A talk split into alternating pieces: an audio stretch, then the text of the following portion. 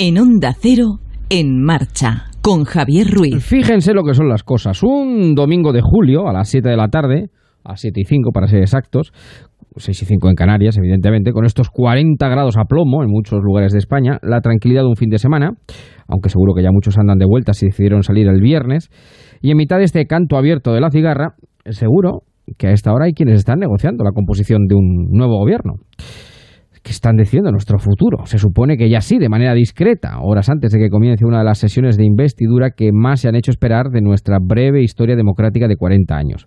Se admiten apuestas, porque todavía está abierta la negociación, y todo puede pasar. Lo cierto es que desde el jueves y viernes de esta semana las cosas han cambiado y parece que puede haber principio de acuerdo entre PSOE y Podemos. La jugada de Pablo Iglesias ha sido maestra, pues pasa a ser eh, considerado caído de la causa y a engrosar eh, las filas del martirologio de la izquierda, al menos de momento. Pero nadie duda de que si Irene Montero o Pablo Echenique consiguen alguna cartera o ministerio, no dejarán de entrevistarse un solo día con el dirigente máximo que conocerá todas las claves del gobierno y encima tendrá las manos libres para hacer oposición desde fuera de él.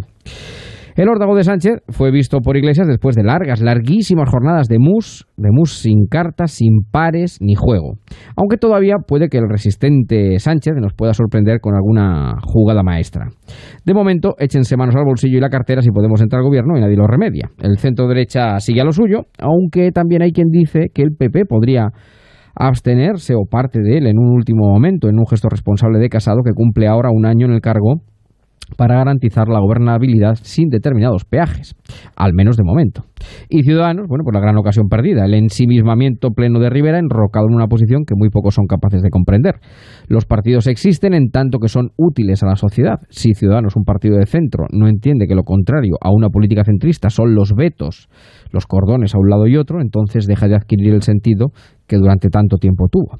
Que una mayoría cualificada como la de PSOE y Ciudadanos se deje pasar de esta manera es muy difícil de explicar, muy complicado de explicar al votante medio. Ellos sabrán, pero el personal toma nota, que diría Juncal, el torero. De momento deseemos suerte esta semana a los protagonistas, aunque solo sea egoístamente y en beneficio propio, porque sí que empieza a cundir cierta sensación de hartazgo ante el bajo nivel demostrado por buena parte de la clase política española en esta tesitura que vive nuestro país. Los ciudadanos lo dicen en las encuestas y hasta en el CIS de Tezanos, que luego siempre al final termina clavándolo. Esperemos un milagro de última hora o que la luz brille en las sienes de nuestros padres de la patria. Lo contrario es más sensación de pesadez y hartazgo en esta canícula que ya se ha instalado entre nosotros.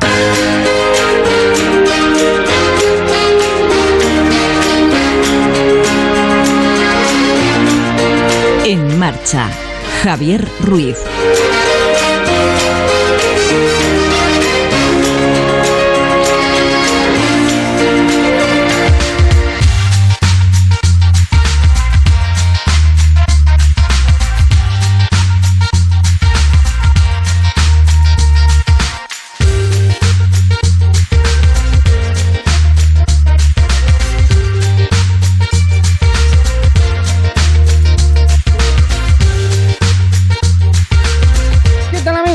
Buenas tardes. ¿Cómo les va la vida? ¿Cómo les va este domingo 21 de julio del 19 con 40 grados? Efectivamente, bueno, a ver, no en todas partes, es evidente, pero con esta canícula que viene mm, normalmente a determinar el periodo máximo de calor que suele ser habitualmente entre las dos vírgenes, ¿no? Que dicen, entre la Virgen del Carmen, 16 de julio y el 15 de agosto. Bueno, es normal que haga calor en verano, tampoco nos vamos a llevar las manos a la cabeza, pero es cierto que, bueno, a esta hora lo mejor es estar eh, con un buen aire acondicionado eh, y escuchando la radio. Vamos a intentar pasar dos horas, como siempre decimos, entretenidas, divertidas, contando, enseñando, deleitando, hablando de lo humano y lo divino, no solamente de, eh, del gobierno, que habrá mucho para hablar desde luego, y mañana lo vamos a contar con Alsina desde primera hora, bueno, desde primera hora, desde que sea desde que comience esa sesión de investidura y por supuesto pues aquí van a tener todas las claves de lo que vaya sucediendo. Saludo ya a Germana, Felipe, a Piticlin, a Silvia que están en la escucha, en marcha, a Rosa,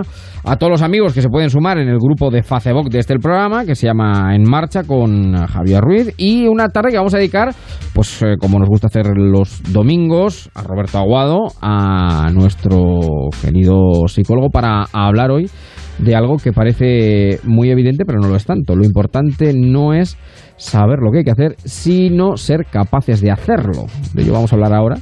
Pues cuánto tenemos dicho, vamos a dejar de fumar. Vamos a, a, poner, eh, vamos a meter en vereda al niño. Vamos a, bueno, vamos a, vamos a, vamos, pues vamos a, vamos a hacerlo, vamos a intentar hacerlo, por lo menos dar las claves de ello. Hoy nos pasaremos también por la tabernita del Tito Víctor, que no lo hemos saludado en esta edición 19 veraniega. Estará nuestra querida Salud García Alfaro, que se despedirá de nosotros, y vamos a dar un manual de cómo despedirse y hacerlo bien. Tendremos tiempo para el motor con Antonio Nogueiro, nuestro mecánico de las palabras, Antoñito, y Jan también estará para darnos las claves etimológicas y alguna recomendación de lectura y por supuesto nuestro lobby de domingo con el que terminaremos este en marcha, estas dos horas de radio que empezamos ya.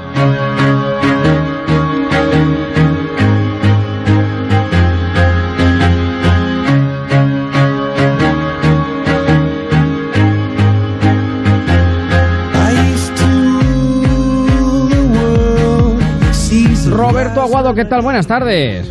Pues muy bien, muy bien, muy bien, muy bien. ¿Cómo te, va la vida? te digo más bien, muy bien, muy bien, muy bien. Me, va, muy bien. Pues la vida me va muy bien, ¿sabes por qué? ¿Por qué? Porque tú quién eres. Yo. Sí. Eh, Javier Ruiz. Sí, así te llamas. Pero, pero tú quién eres. Soy el que soy. Es que me eh, pones una. y si siguiéramos así, me dirías quién son tus padres, eh, hmm. quién, a qué te dedicas, cuántos hijos tienes, hmm. pues si estás enamorado de quién. Y al final seguiríamos preguntando, ¿y tú quién eres? ¿Y sabes quién somos? ¿Quién somos? El tiempo que tenemos desde que nacemos hasta que nos morimos. Ah, bueno, claro, sin duda. Eso es. Por lo tanto, hay que decir cómo nos encontramos y yo en este momento me encuentro muy bien. Si hubiese dicho, ¿cómo, te, cómo estás? Sí. en este momento estuviera fatal, tendría que decirte que estoy mal. Porque eso es no saber lo que tenemos que hacer, sino ser capaz de hacerlo. Ah, bien, bien, bien, pues es una buena manera de empezar, una buena empezar una buena forma de, hacerlo. Ya saben que la semana pasada comenzamos con Roberto también unas eh, sesiones, pues como siempre decimos, sobre todo para intentar descifrar determinadas claves de nuestro pensamiento, de cómo actuamos, de nuestra psicología, pero también de, bueno, de ayudar, que es lo que tratamos en este programa. Y precisamente terminábamos diciendo que hoy abordaríamos este asunto, ¿no? Porque eh, lo importante, dices tú, no es saber qué hay que hacer, sino estar en condiciones, ser capaces de hacerlo. Incluso estar en condiciones, eh, podemos estar incluso eh, en condiciones. tú fíjate, cuando has dicho, vamos a poner en vereda al niño, bueno, pues seguro que tenemos motivación y seguro que sabemos eh, qué es lo que tenemos que hacer. Pues al niño, cuando se le grita, se le hace tiempo fuera, al niño eh, cuando eh, está en rabieta, pues se le aparta, se le, se le aparta de los demás para que se negocie con él a solas. O sea, tenemos muchos, mm, diríamos, guiones o cuadernos de ruta que nos dicen qué es lo que tenemos que hacer. Y cuando alguien le pregunta si es bueno fumar, pues la mayoría te dice que no es bueno, es bueno claro. que a él le gusta.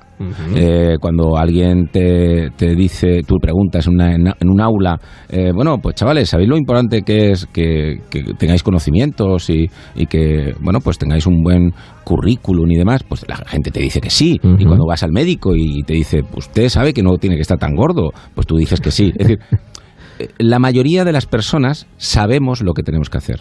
Exacto. Y incluso podemos tener motivación, podemos estar eh, muy motivados para cambiarlo.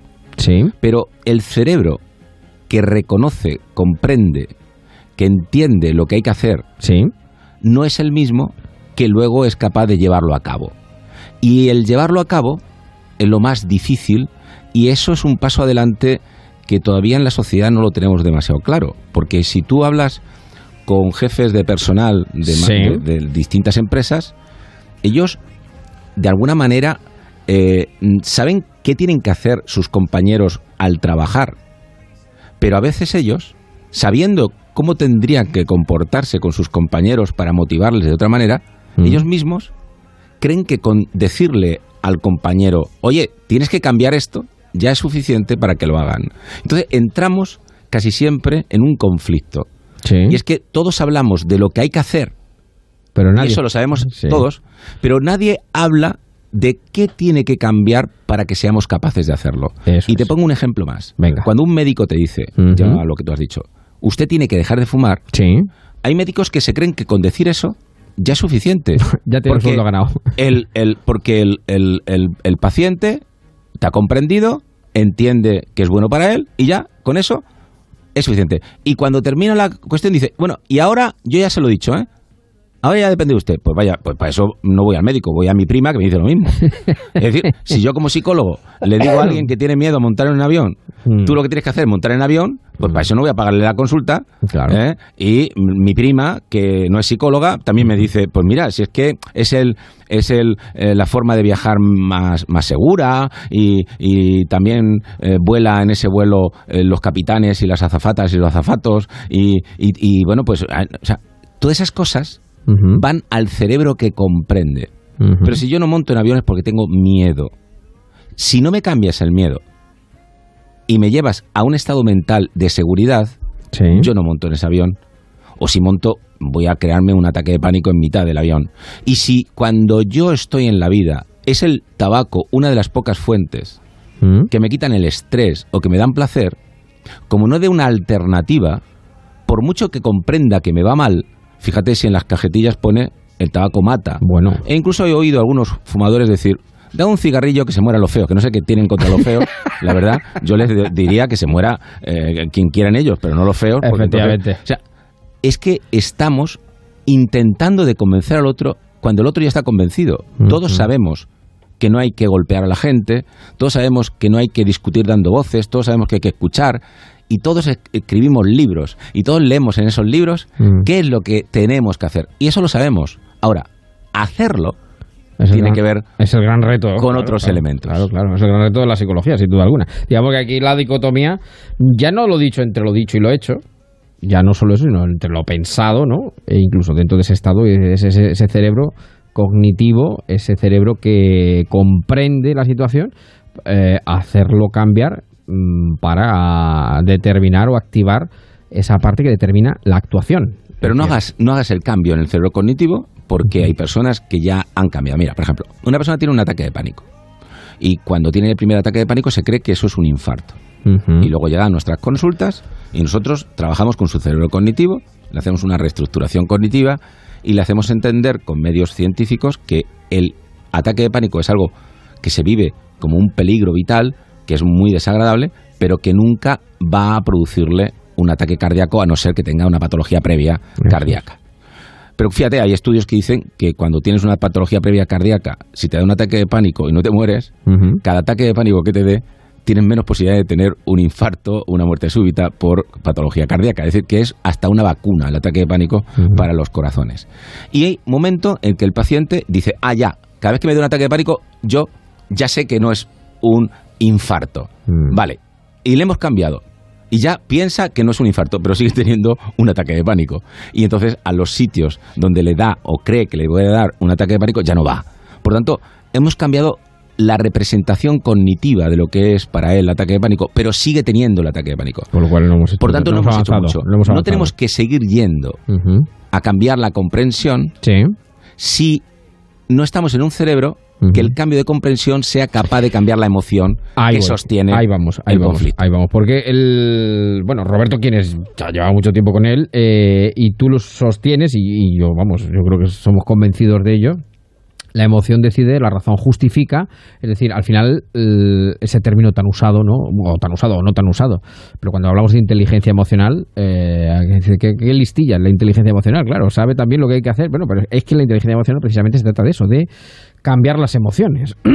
Eh, digamos que, por el ejemplo clásico, ¿no? el que estábamos hablando, si el tabaco, efectivamente, tú estás enganchado a- al cigarrillo, eso te provoca a ti placer, tú sabes evidentemente que eh, no es beneficioso para ti y lo debes dejar. La cuestión es qué emoción, es decir, habrá que buscar otra cuestión que a ti te active, ¿no? Que una- alguna emoción que a ti te mueva, ¿no? Para eh, y que sea un antídoto para la Eso es. situación. Porque fíjate, en el tabaco, Mm. como pasa con el dolor, hemos visto que el circuito de recompensa y satisfacción Mm. está regulado desde el punto de vista neurológico por el área tegmental ventral, el núcleo accumbens y el cíngulo posterior. Virgen Santa. Bueno, pues cuando activas el núcleo accumbens y el cíngulo posterior, tienes un subidón de placer tremendo. Cuando tienes un chute de dopamina y se activan estos circuitos, tienes un chute de placer. Bueno, pues hemos visto que hay tanto chute en este circuito cuando dejas de tener un dolor a cuando tienes un placer directo. Sí. Es decir, una persona que le estén apretando con unos alicates y le suelten, se activa también el circuito de recompensa y satisfacción. ¿Qué ocurre? Que cuando fumas el tabaco no es que tengas placer, es que te quitas el dolor del mono. Ya. Por lo tanto, podemos caer en otro error si tan solo comprendemos, y es creernos que la fuente de placer de mi vida es el tabaco. No, la fuente de placer no es el tabaco. El tabaco te quita el malestar cuando no tienes nicotina en tus depósitos. Por eso, al fumarlo, parece que estás más tranquilo. Fíjate que en el tabaco no hay ni un solo excipiente que tranquilice, todos son excitadores. Por lo tanto, una vez más, vamos a la emoción. ¿Qué quiere decir esto? Que cuando yo hago algo desde el miedo, desde Sí. la rabia, Sí. desde la tristeza, desde el asco, Que son emociones. Que, que son emociones básicas, Eso es. cuando yo estoy en esas plataformas. Luego voy a justificar con mi pensamiento por qué estoy ahí.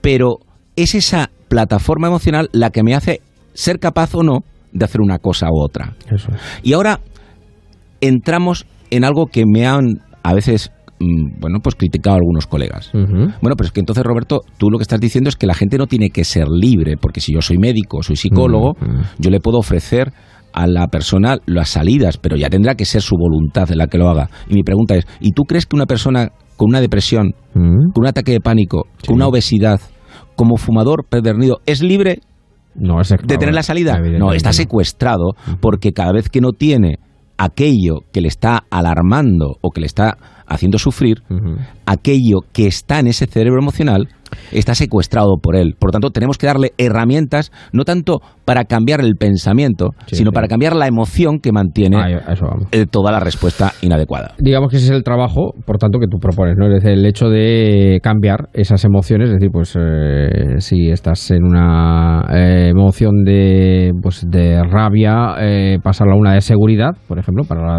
de quitarte el tabaco, por ejemplo. Eh, eh, la cuestión es cómo, quiero decir, cómo vas de una emoción a otra. Eh, antes de, de esa, de esa pregunta, mm, un minuto nada más. Vamos al sector de la educación. Sí. Hay maestros, maestras, que se creen que los niños tienen que venir ya preparados desde casa para que les escuchen. Cuando realmente su trabajo es conseguir que los niños estén motivados para que les escuchen. Y cuando un niño, hagas lo que hagas, no se motiva, Es decir, si tú en una clase tienes al 90% de tu clase atendiéndote, pero hay un 10% que no, tenemos que pensar que a lo mejor ese niño está secuestrado por una emoción que le incapacita. Y no es que no quiera escucharte, es que no puede. No puede porque algunos de ellos están incluso eh, con capacidad de poder poner un diagnóstico. Sí, sí. Si un niño tiene rabietas permanente, ese niño posiblemente esté secuestrado por la emoción rabia. Sí. Y cuando una persona está secuestrada en la emoción rabia, ve el mundo desde la rabia. Y por más que les digas, es que no entiendes que no te tienes que portar bien, a mí hay niños que me han dicho, no, pero si es mi cuerpo, yo no sé qué me pasa, pero hay momentos en que ya no soy yo.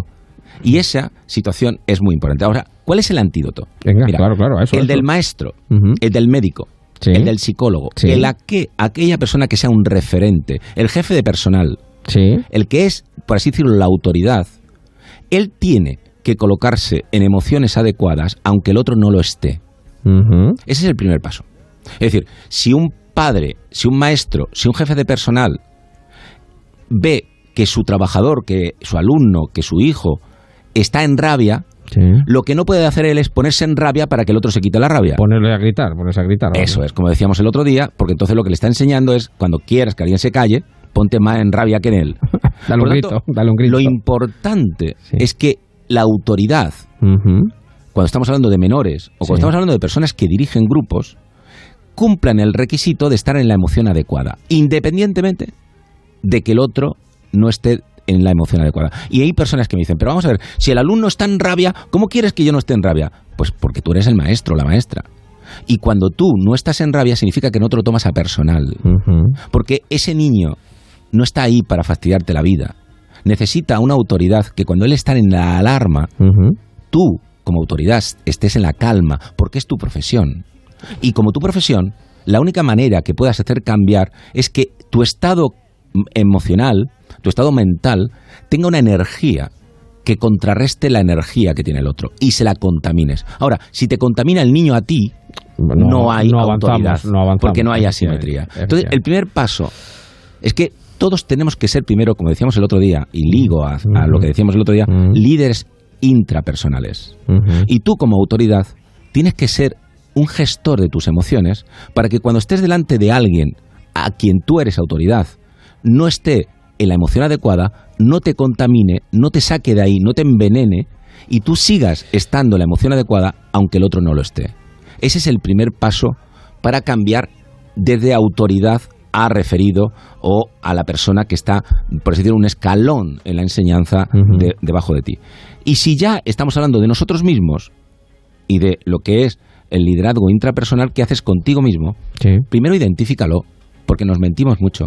Hay gente que dice, no, si yo no estoy nervioso. Lo estás. Y para eso hay algo tremendamente verificable. ¿Qué es? Mira cómo respiras. Observa cómo es tu latido cardíaco. Sí. Y cuando tú estás tranquilo, tu respiración es muy profunda. Cuando tú, aunque respires fatal, estás respirando muy deprisa, tú estás en emociones tran. Emociones tran son tristeza, rabia, asco y miedo. Sí, sí. Tran.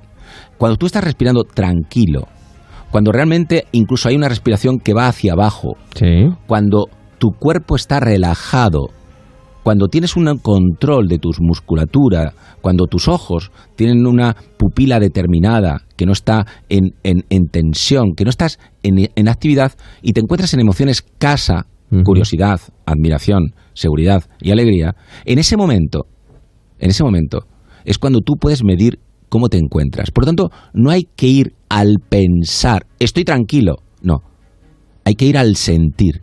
Exacto. Y si no hacemos esto, no enseñaremos nunca a la población No que discutimos porque estamos en rabia. Claro, Porque eso mismo, si lo negociamos desde la calma y desde la seguridad, cambia completamente el escenario.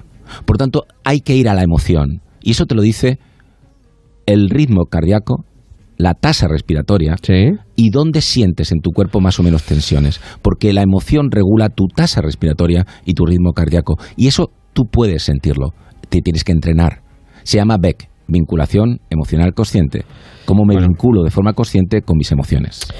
Pues fíjese si no esto, esto no es apasionante, esto sería el primer paso para eh, cambiar, pues eso, aquello, ser capaces, para ponernos la, en la disposición de ser capaces de hacer algo, no de hacerlo, no de decir lo que hay que hacer, sino de hacerlo como decíamos anteriormente. Eh, bueno, para quien quiera seguir todos estos razonamientos, todos estos argumentos, todo eh, este material de Roberto, ya son muchos años desde luego en la psicología de terapia bien limitada, dicho sea Sí. de paso, como método propio. ¿Cuántos psicólogos tienes tú formados en España? Mil, mil y pico, ¿no? Sí, yo creo que cerca de 2000. Exacto, cerca de 2000.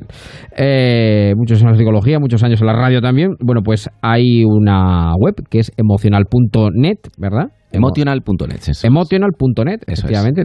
ahí están todas eh, estas cuestiones expuestas con esta claridad, eh, con la que Roberto nos la cuenta aquí. Y ya lo saben que lo importante, como siempre decimos, es el mundo de las emociones y es lo que determina luego el resto del comportamiento. La emoción decide, la razón justifica.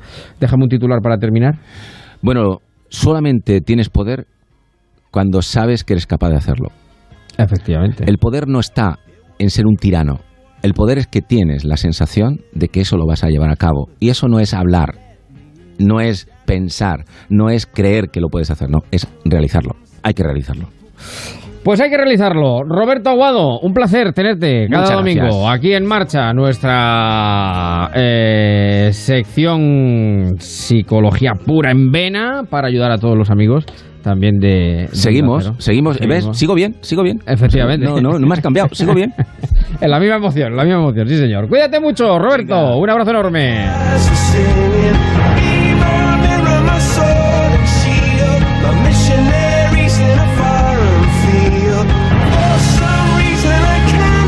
Pues una forma de encarar el domingo, el final de la semana y arrancar con fuerza la próxima, la que viene con todo lo que se nos viene encima. Son casi las siete y media. Seguimos, ¿dónde? Aquí. En marcha.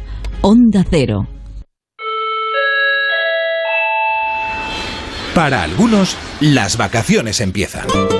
Pero para todos, las ofertas del 30 aniversario del Leroy Merlin se acaban.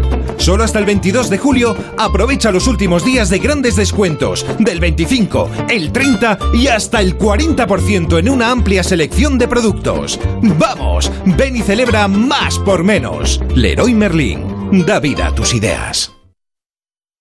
¿Sí? Ana, soy Vicky, tu vecina de enfrente. ¿Estás de vacaciones? Sí, estoy en la playa. ¿Por? Es que anoche entraron a robar en varias casas de la urbanización. Me ha asomado a tu puerta y parece que todo está en orden, pero sería conveniente que si alguien tiene llaves se acerque a comprobar si está todo bien. Protege tu hogar con Securitas Direct, la empresa líder de alarmas en España. Llama ahora al 945 45 45 o calcula online en securitasdirect.es. Recuerda, 945 45 45. Ponte en marcha con Onda Cero. En una tarde de domingo como esta,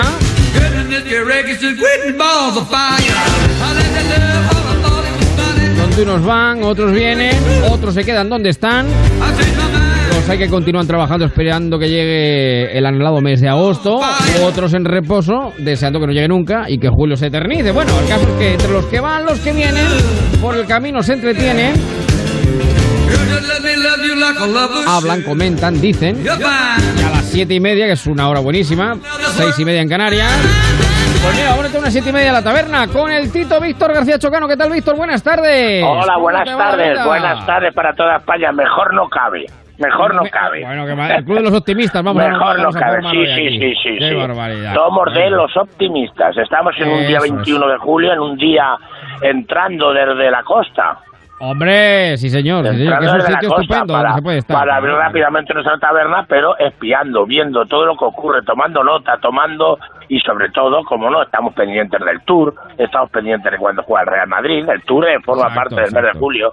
Hombre, Y estamos hombre, hombre. pendientes también del día 22 de julio, San Claro, Valentín. mañana, mañana, mañana. Ah, no, no es San. Valentín, no. No, no es San Valentín, Calla, calla, mañana- como se habla tanto de amor para mañana, No. Mañana habla es... tanto de amor que yo me he mira, confundido. Mañana es Santa María Magdalena, fíjate, qué cosa. Santa María Magdalena. Sí, sí, bueno, pues aquí estamos, estamos aquí con esta el Mancha eh, preparando todo para hablar, nos da mucho gusto dirigiendo desde el Cogollo. En esta vez estamos desde el Mediterráneo, Muy bien, muy bien, dirigiéndonos para toda España. Estamos aquí pues para contar muchísimas cosas Te que van quitado los pasando. 40 grados, te has quitado los 40 grados de la mancha. Hoy, hoy, estamos en 24, 25 de maravillas, Qué está maravilla, aquí. maravilla, ya te contaré. maravilla. Además, Me llega el frescor, me he encontrado aquí a, mi a mi amigo de mi pueblo de Villaltordo, no de Hombre. Alcázar de San Juan, sino del Villaltordo, al Manco, el Sí, cabrero sí. Manco, Hombre, porque dice una que le gusta mucho venir a Benidorm donde están los guiris, porque Sí. tiene la sensación que no ha dejado el ganado. Ah. Que está, Vaya por Bueno, está entre Benidorm- su- Benidorm, ya sabes que, eh, el la embajador zona de de, las Benidorm- cabras, las zonas. Escucha, eh, tú sabes que el embajador de Benidorm de este programa es nuestro gallito, Marco Galván, eh, que Sí, siempre sí, sí. nos dice, es el gran embajador de Benidorm. Sí, sí, sí, es un venidor y- total. Y yo estoy de acuerdo con él que Benidorm es una grandísima ciudad, o sea, es uno de los mejores sitios. Es la mejor ciudad del mundo, pero hay una calle que no le gusta ni a los de Benidorm, que es donde se meten todos los guiris. Que ven es mucho y arman allí unas de Dios. Eso y bueno, y es pero bueno, cada uno sabe ya lo que hay y aquí nosotros por eso estamos estamos aquí en Calpe. Oye, hay una cosa A ver, que me, que me suena a mí y me resulta extraña y hay que decírsela a nuestra dirección de nuestra emisora, a ver. ¿qué porque pasa? eh, oímos las cuñas publicitarias. Sí, sí, Yo sí. siempre tengo Onda Cero puesto. Ahí estamos. Y, club. y digo Onda Cero Marina, Marina Baixa, puede Sí. ser Alicante, y cuando dan anuncios de restaurantes por aquí cerca, de ofertas de cosas, de tal, eh, ahora en verano, Sí. las dan en valenciano, Ah, amigo, amigo, amigo. y yo no me molesta. Pero Sí, yo, sí. que no soy No valenciano queda- no te y me puede interesar a ir a ese sitio a comer o a ese sitio a comprarme algo, No no, me entero. Yo creo ya, que ya. cuando llega el verano y cuando y cuando llega el verano y llegan estas fiestas, yo creo que tenía que corregir. Sí, tenía sí, que corregir sí. eso y darlo Como porque dice el están, porque están perdiendo dinero. Como decía el torero, como decía Juncal, tomo, tomo nota, ¿no? Que decía, hay que to- tomar nota. Bueno, que tome nota, que tenga que tomar. Si el, el, el primero cliente, entiendo, claro, evidentemente. El Y- primero cliente. Y yo, Claro. pues estoy aquí y el otro día que llamo a casa por teléfono y como tal, está mi vecina Angelina por allí, que la conocerán nuestros oyentes de toda Sí. España, una mujer muy, muy recatada. Sí, y dice sí, sí. y dice que a ver si el Murcia, como han Sí. votado ya y, y, y ya van va a salir un presidente del PP Sí, sí. que vos lo va a aplaudir, dice, está muy contenta porque dice que van a prohibir una de las cosas que ha puesto, quitar los bikinis de las playas. Hombre, por favor, pero qué, qué antigüedad es esa. ¿Pero qué No, pues ha dicho esa? mi vecina Angelina, es que eso hay que ponerlo. Angelines Eso hay desde... que ponerlo, que la gente, eso de estar en la playa en bikini y todos los hombres mirando Es como mejor se puede estar, es que es como ay, mejor se ay, puede estar en la ay, playa, en bikini, en bañador, es, es- es- Eso digo yo, eso le digo yo, si es que tienes que Claro. salir, Angelines, si es que tienes que salir y ver, Uy, y, y ver un hombre en bañador con ese, ese pecho lleno de pelo, rizado, negro, Claro, uy, uy, claro. te pone como loca, eh. bueno, bueno. Yo sí que tengo que hablarte, No, no está, no está en la onda, no está en la no onda. está en la onda, se le paró el reloj con la Pilar Primo de Rivera. Exacto, exacto. Y y ahí se quedó, ahí y, se quedó. y ahí se se le quedó. paró, se le paró el reloj. Pero sí que estamos aquí en la costa, en una costa preciosa que está aquí Calpe, y donde nosotros, que lo tengo que decir porque si no me matan, luego me invitarán a algo. No, que no te nos maten, por invitarán. No, Aquí no, abajo bien. pues tenemos la terraza, que es un restaurante pues muy muy Sí. gracioso y muy bien puesto aquí en la playa de, en la playa de la Fosa, donde su su dueño, Santos, que es un, Sí. tiene una pinta playboy, un chico guapo, fuerte, tal. Digo, vas a tener que dar números, Santos. Te van a decir el depredador, Sí, sí, el sí, depredador de la de la playa de la fosa. De la costa. Y, y- Sí, y hay una historia, y hay- no, es que la playa es la fosa. Ah, Se llama Playa de la Fosa. El depredador de la fosa, entonces. Estamos hablando del el depredador de la fosa. es nuestro amigo santo, pero sí. Pero yo no sé si serán depredadores, pero que comer se come de maravilla. Ah, qué bien. que hay es que una de una las ro- cosas... Es que te digo una una cosa ro- que yo creo que cuando estamos de vacaciones, una de las cosas que yo creo que más primamos es precisamente eso, ¿no? Lo de dónde comer. comer bien. Eh, y que te atiendan bien. Y que te Sí, atiendan sí. bien. Aquí tenemos al Bellota Jerele, al Cate y al Cristóbal que se salen del mapa. Atendiendo a la gente, poniendo, en fin, echando el resto. Pero hay una historia, porque verás, que Bellota. Jerele, Bellota Sí. Jerele es un jerezano Sí. un jerezano que está en Levante trabajando eh, en, en la, en la terraza, trabaja de camarero y es pescador. Eh, él pesca submarina Anda. a mira. pulmón. Pesca submarina a pulmón. A pulmón. Y me, y me, y me contó, y a pulmón, a pulmón, ahí eh, se mete lo que A aguanta debajo del agua. Nada, nada. Y entonces contó una historia que digo, hombre, lo tiene que saber toda España, Bellota. A ver, venga. Lo tiene que saber toda España. Pues resulta que él, cerca de, un- cerca de una roca rápida, así metido, pues disparando, buscando algún pececito, algún pez para, para disparar, notó que algo grande se le arrimó, algo grande y fuerte. Y se dio cuenta que dos delfines Sí. estaban siendo arrastrados por una malla, por una red. Estaban los delfines arrastrándolo. Él se arrimó, intentó, porque uno estaba muy prisionero, el otro estaba más suelto, que intentó atacarle, porque el delfín no cabe la menor duda que es un animal salvaje también. Sí, sí, sí. Eh, y le intentó atacar, pero salió huyendo. Entonces él, al delfín que quedó atrapado en la red, lo acercó a aguas menos profundas Sí, sí. para poder atenderlo, poder liberarlo de la red Sí. y llamó a la Guardia Civil Costera que acudió Bueno, para estamos ver hablando- esta... Estamos Eh, no, no, una- de, una de un héroe, de un héroe. vamos. un héroe, un héroe, un héroe bellota, un héroe. Ah, y, claro. y entonces la Guardia Civil acudió y llamaron a una bióloga de Valencia Sí, sí, sí. del y que acudió y en principio a él lo acusaban un poco, no sé que le hubiese disparado él al delfín, pero ya viendo que no, que lo que estaba haciendo era, lo había liberado de la red, lo estaba salvando y la bióloga se hizo muy amiga de él, muy amiga de él, y así quedó todo. Y otro día que se mete entre las rocas, el delfín se lo llevaron a Valencia, lo curaron y le pusieron un chip para saber por dónde, sí. ¿Por dónde mueve- andaba? se ¿Por mueve ese- este animal. Sí, y entonces, eh, pues él pescando otro día, de golpe y porrazo, se ve un poco acosado por un delfín, pero un delfín que se le acercó, como oliéndolo, en son de paz, en son de tal, y muy bien lo acarició, se fue el delfín, y él llamó a la bióloga porque había había hecho amistad con ella. Oye, Sí, sí. Que, que ha venido un delfín y tal, dice, ¿en qué zona fue tal? Dice, este fue el delfín que salvaste. Bueno, bueno, bueno. Que ha acudido, bueno, dice, bueno, porque el delfín tiene mucho olfato. Y ha acudido a ti al saber que eras tú su salvador. Y había acudido, digo, oye, pues es una historia muy bonita que la podemos contar. es una historia, porque yo lo más bonito que me ha pasado fue que a, Caracola lo recogí, lo llevé a su casa y me está muy agradecido. Pero, pero esto, pero esto no del misma literatura, pero no esto del no, no, es una cosa que aquí, entonces por eso te digo que el restaurante está lleno Sí, sí, sí. De, de los encantos que tiene. Sí, el otro sí. día, precisamente, con el dueño, con Alfonso, Sí. est- estuvimos haciendo una gacha manchegas. Ah, mira, en la costa. mira qué bien. promocionando. Qué, Sí, qué- sí, qué- sí. qué maridaje sí. de culturas. Con, la fresquita, con la fresquita. Eso y bueno, pues es una gacha manchega que nosotros desde La Mancha, que queremos a todas las regiones de este de esta Claro. tierra nuestra, de la Alcázar de San Juan, ahora que vamos a empezar con los buenos melones Hombre, que ahora ya la de la tendría, que ahora vamos a empezar, y todos, todos de aquí, de Calpe. Oye, hay que traer melones, hay que tener sangría, y hay que tener el vino nuestro, el vino de la DEO. Eh, tenemos que traer aquí de todo, porque La la, Mancha es querida. La próxima, vez que vayas a. Calpe, la próxima vez que vayas a Calpe, ya sabes, con un camión, con un camión lleno No, de no, y tú tienes que venirte, tenemos que venir voy, aquí yo voy, yo voy, yo voy, a que nos haga Santos un arroz caldoso, rico. Hombre, y para conocer al amigo jerezano, vamos. Para y, al y al jerezano, al jerezano hay, que- conocerlo. Y aquí pues hacemos las nuestras ensaladas, ahora todo el mundo está de vacaciones. Y voy a decir algo, voy a decir algo. vamos. Venga. Sí, sí, nos vamos muy rápido. Que hay mucha gente que está tranquila, que está feliz. Unos gastando más, otros gastando menos, Cada cada, uno dentro de su posibilidad. posibilidad. Pero la gente está bien, la gente está tranquila. Por eso digo, no me muevas la barca que me mareo. Eso. Les digo que mañana no me muevan la barca que me mareo. Que Pues tengan cuidadito. Y yo, y yo como dijo el cura, esa china que también es, que yo creo que ahí no se salva nadie de los que pueden estar. Yo hay que votar otra vez, voto que se vote. Y va a la redundancia. Sí, no se vota, no se An- vota. Antes, Oye, antes de casar a, la, a Josefina con Ramón, Sí. que se vote. Bueno, eh, vamos a ver qué pasa, vamos a ver qué pasa, ya lo, lo iremos contando aquí en Onda Cero. Oye, tú estás allí en Calpe y estás tranquilo, pero tú sabes por qué estás tranquilo también, ¿no? A ver, dímelo. tienes- hombre, porque tienes Securitas Direct y porque Hombre, este claro, verano- claro, para... Ahí sí, está, sí, ahí sí, está. sí, sí. Y cada Seguridad verano- Direct y el actil de un azaón.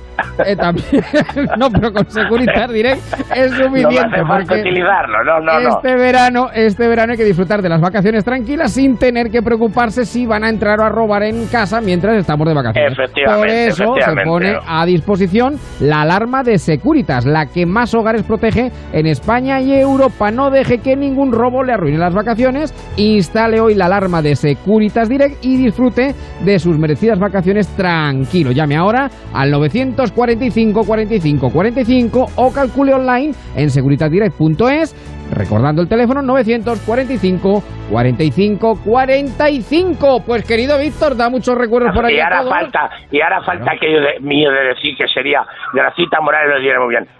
Qué buenos consejos da mi Javi. Hombre, claro, pero evidentemente está Qué todo estudiado, está todo estudiado. Está todo manejado. Un Claro, abrazo para toda España desde aquí, desde Calpe. 24 grados. Un Qué maravilla. airecito de maravilla. Muy bien, muy bien. Qué Pero nos vamos ya, nos vamos para La Mancha porque hay que abrir la taberna. Un abrazo, tabernero mayor del reino. Y 42 las 7, las 6 en Canarias. Seguimos en marcha. Un poquito más.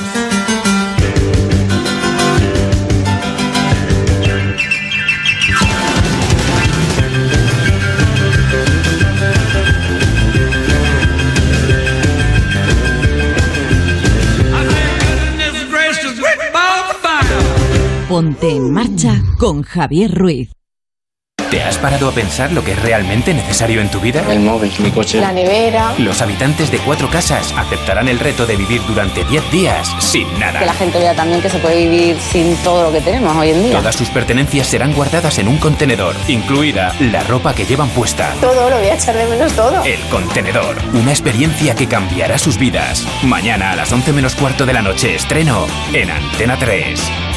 Nos eliges para informarte, porque somos una radio plural y ecuánime, con todas las voces y opiniones. Nos eliges para entretenerte, porque te ofrecemos variedad de secciones y contenidos pensados para ti. Nos eliges para acompañarte, por credibilidad, cercanía y respeto. Somos tu radio. Te mereces esta radio. Onda Cero, tu radio. Ponte en marcha con Onda Cero y Javier Ruiz.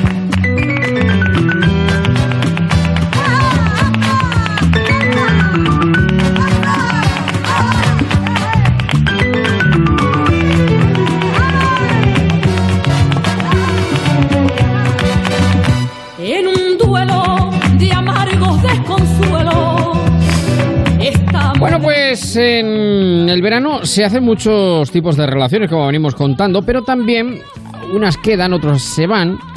Y también es ocasión de despedidas. Y nosotros hemos pensado que, bueno, pues eh, también eh, en este tiempo de radio en marcha, con nuestra experta en protocolo y buenas maneras, Salud García Alfaro, quizá debiéramos ahondar un poquito en cómo despedirse. ¿No lo han pensado ustedes? Cómo decir adiós, cómo marcharse de un sitio, cómo despedir, entre comillas, a una persona, eh, dar portazo a la francesa, pues no lo sé, lo va a contar Salud García Alfaro. ¿Qué tal, Salud? Buenas tardes. ¿Qué tal, Javi? Buenas tardes, ¿cómo estás? ¿Cómo te va la vida? Muy bien, me va muy bien. ¿Te va bien? Va bueno, eh, que nos vamos a, a despedir. Sí. Vamos a poner música de despedida. Vamos con ello.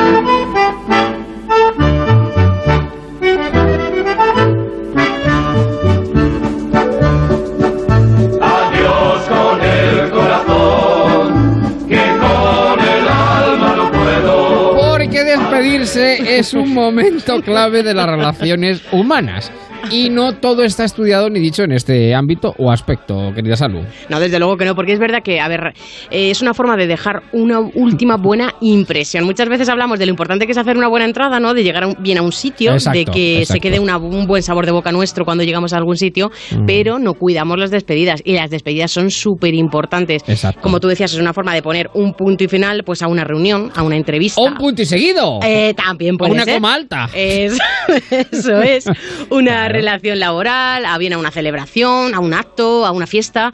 Entonces, eh, sí que es verdad que, bueno, pues no hay que despedirse ni de una forma grosera, ni hacerlo así un poco hasta luego y aquí os quedáis. Efectivamente, porque entre una despedida de estos que estás que te vas y te vas y, Y no te, te vas. vas, como dice la canción, y no te has ido, y aquellos que se van a la francesa, bueno, la francesa me encanta. Y hacen bombas de humo tampoco. Hacerlo de mutis por el foro, que es también eh, sin que nadie te vea, pero la francesa es la que más me gusta, tirar la copa y largarte. Hasta aquí hemos llegado, ya está. Tira la gorra para atrás, a reboinar. Tranquilamente. Bueno, entonces, con música de despedida, vamos a ver. Eh, las despedidas dices tú que deben ser breves, ¿no? Lo bueno- Siempre. Lo bueno y breve dos veces. bueno. Hombre, eso ya lo sabemos todos. No hace falta ponerse en bucle, ¿no? No, ni extenderse, ni ser cansado. Como tú decías, decir que me voy, que me voy y luego nunca Y te que vas. me voy, Pues- y me voy. pues- Y, el otro, y tú estás diciendo, ay, a ver si me dice que me quede. y quédate un poquito más, quédate un poquito. Ay, jo, quédate un poco. Pues en ese sentido sí que es verdad, como te digo, que hay que ser breve. Si dices que te vas, Sí. te vas, ¿no? También hay que ser educado y hay que ser elegante en esa despedida. Como tampoco, pues como decías, no tirar la copa y irte. Eso o no decir, bueno, pues hasta luego, aquí os quedáis. No, o sea, pues te despides, agradeces, pero eso ahora lo veremos después. Y es verdad que da lo mismo que sea la reunión, eh, el final de una reunión o de una relación laboral o de lo que sea, una mala despedida o, hacerlo de una forma un poco Sí. grosera o sin más, eh, puede dejar eso, como digo, un mal sabor de boca. Además, de verdad. Adiós amigo, goodbye my friend. Chao chao amigo. También está el don de lenguas, el don de idioma. Sigue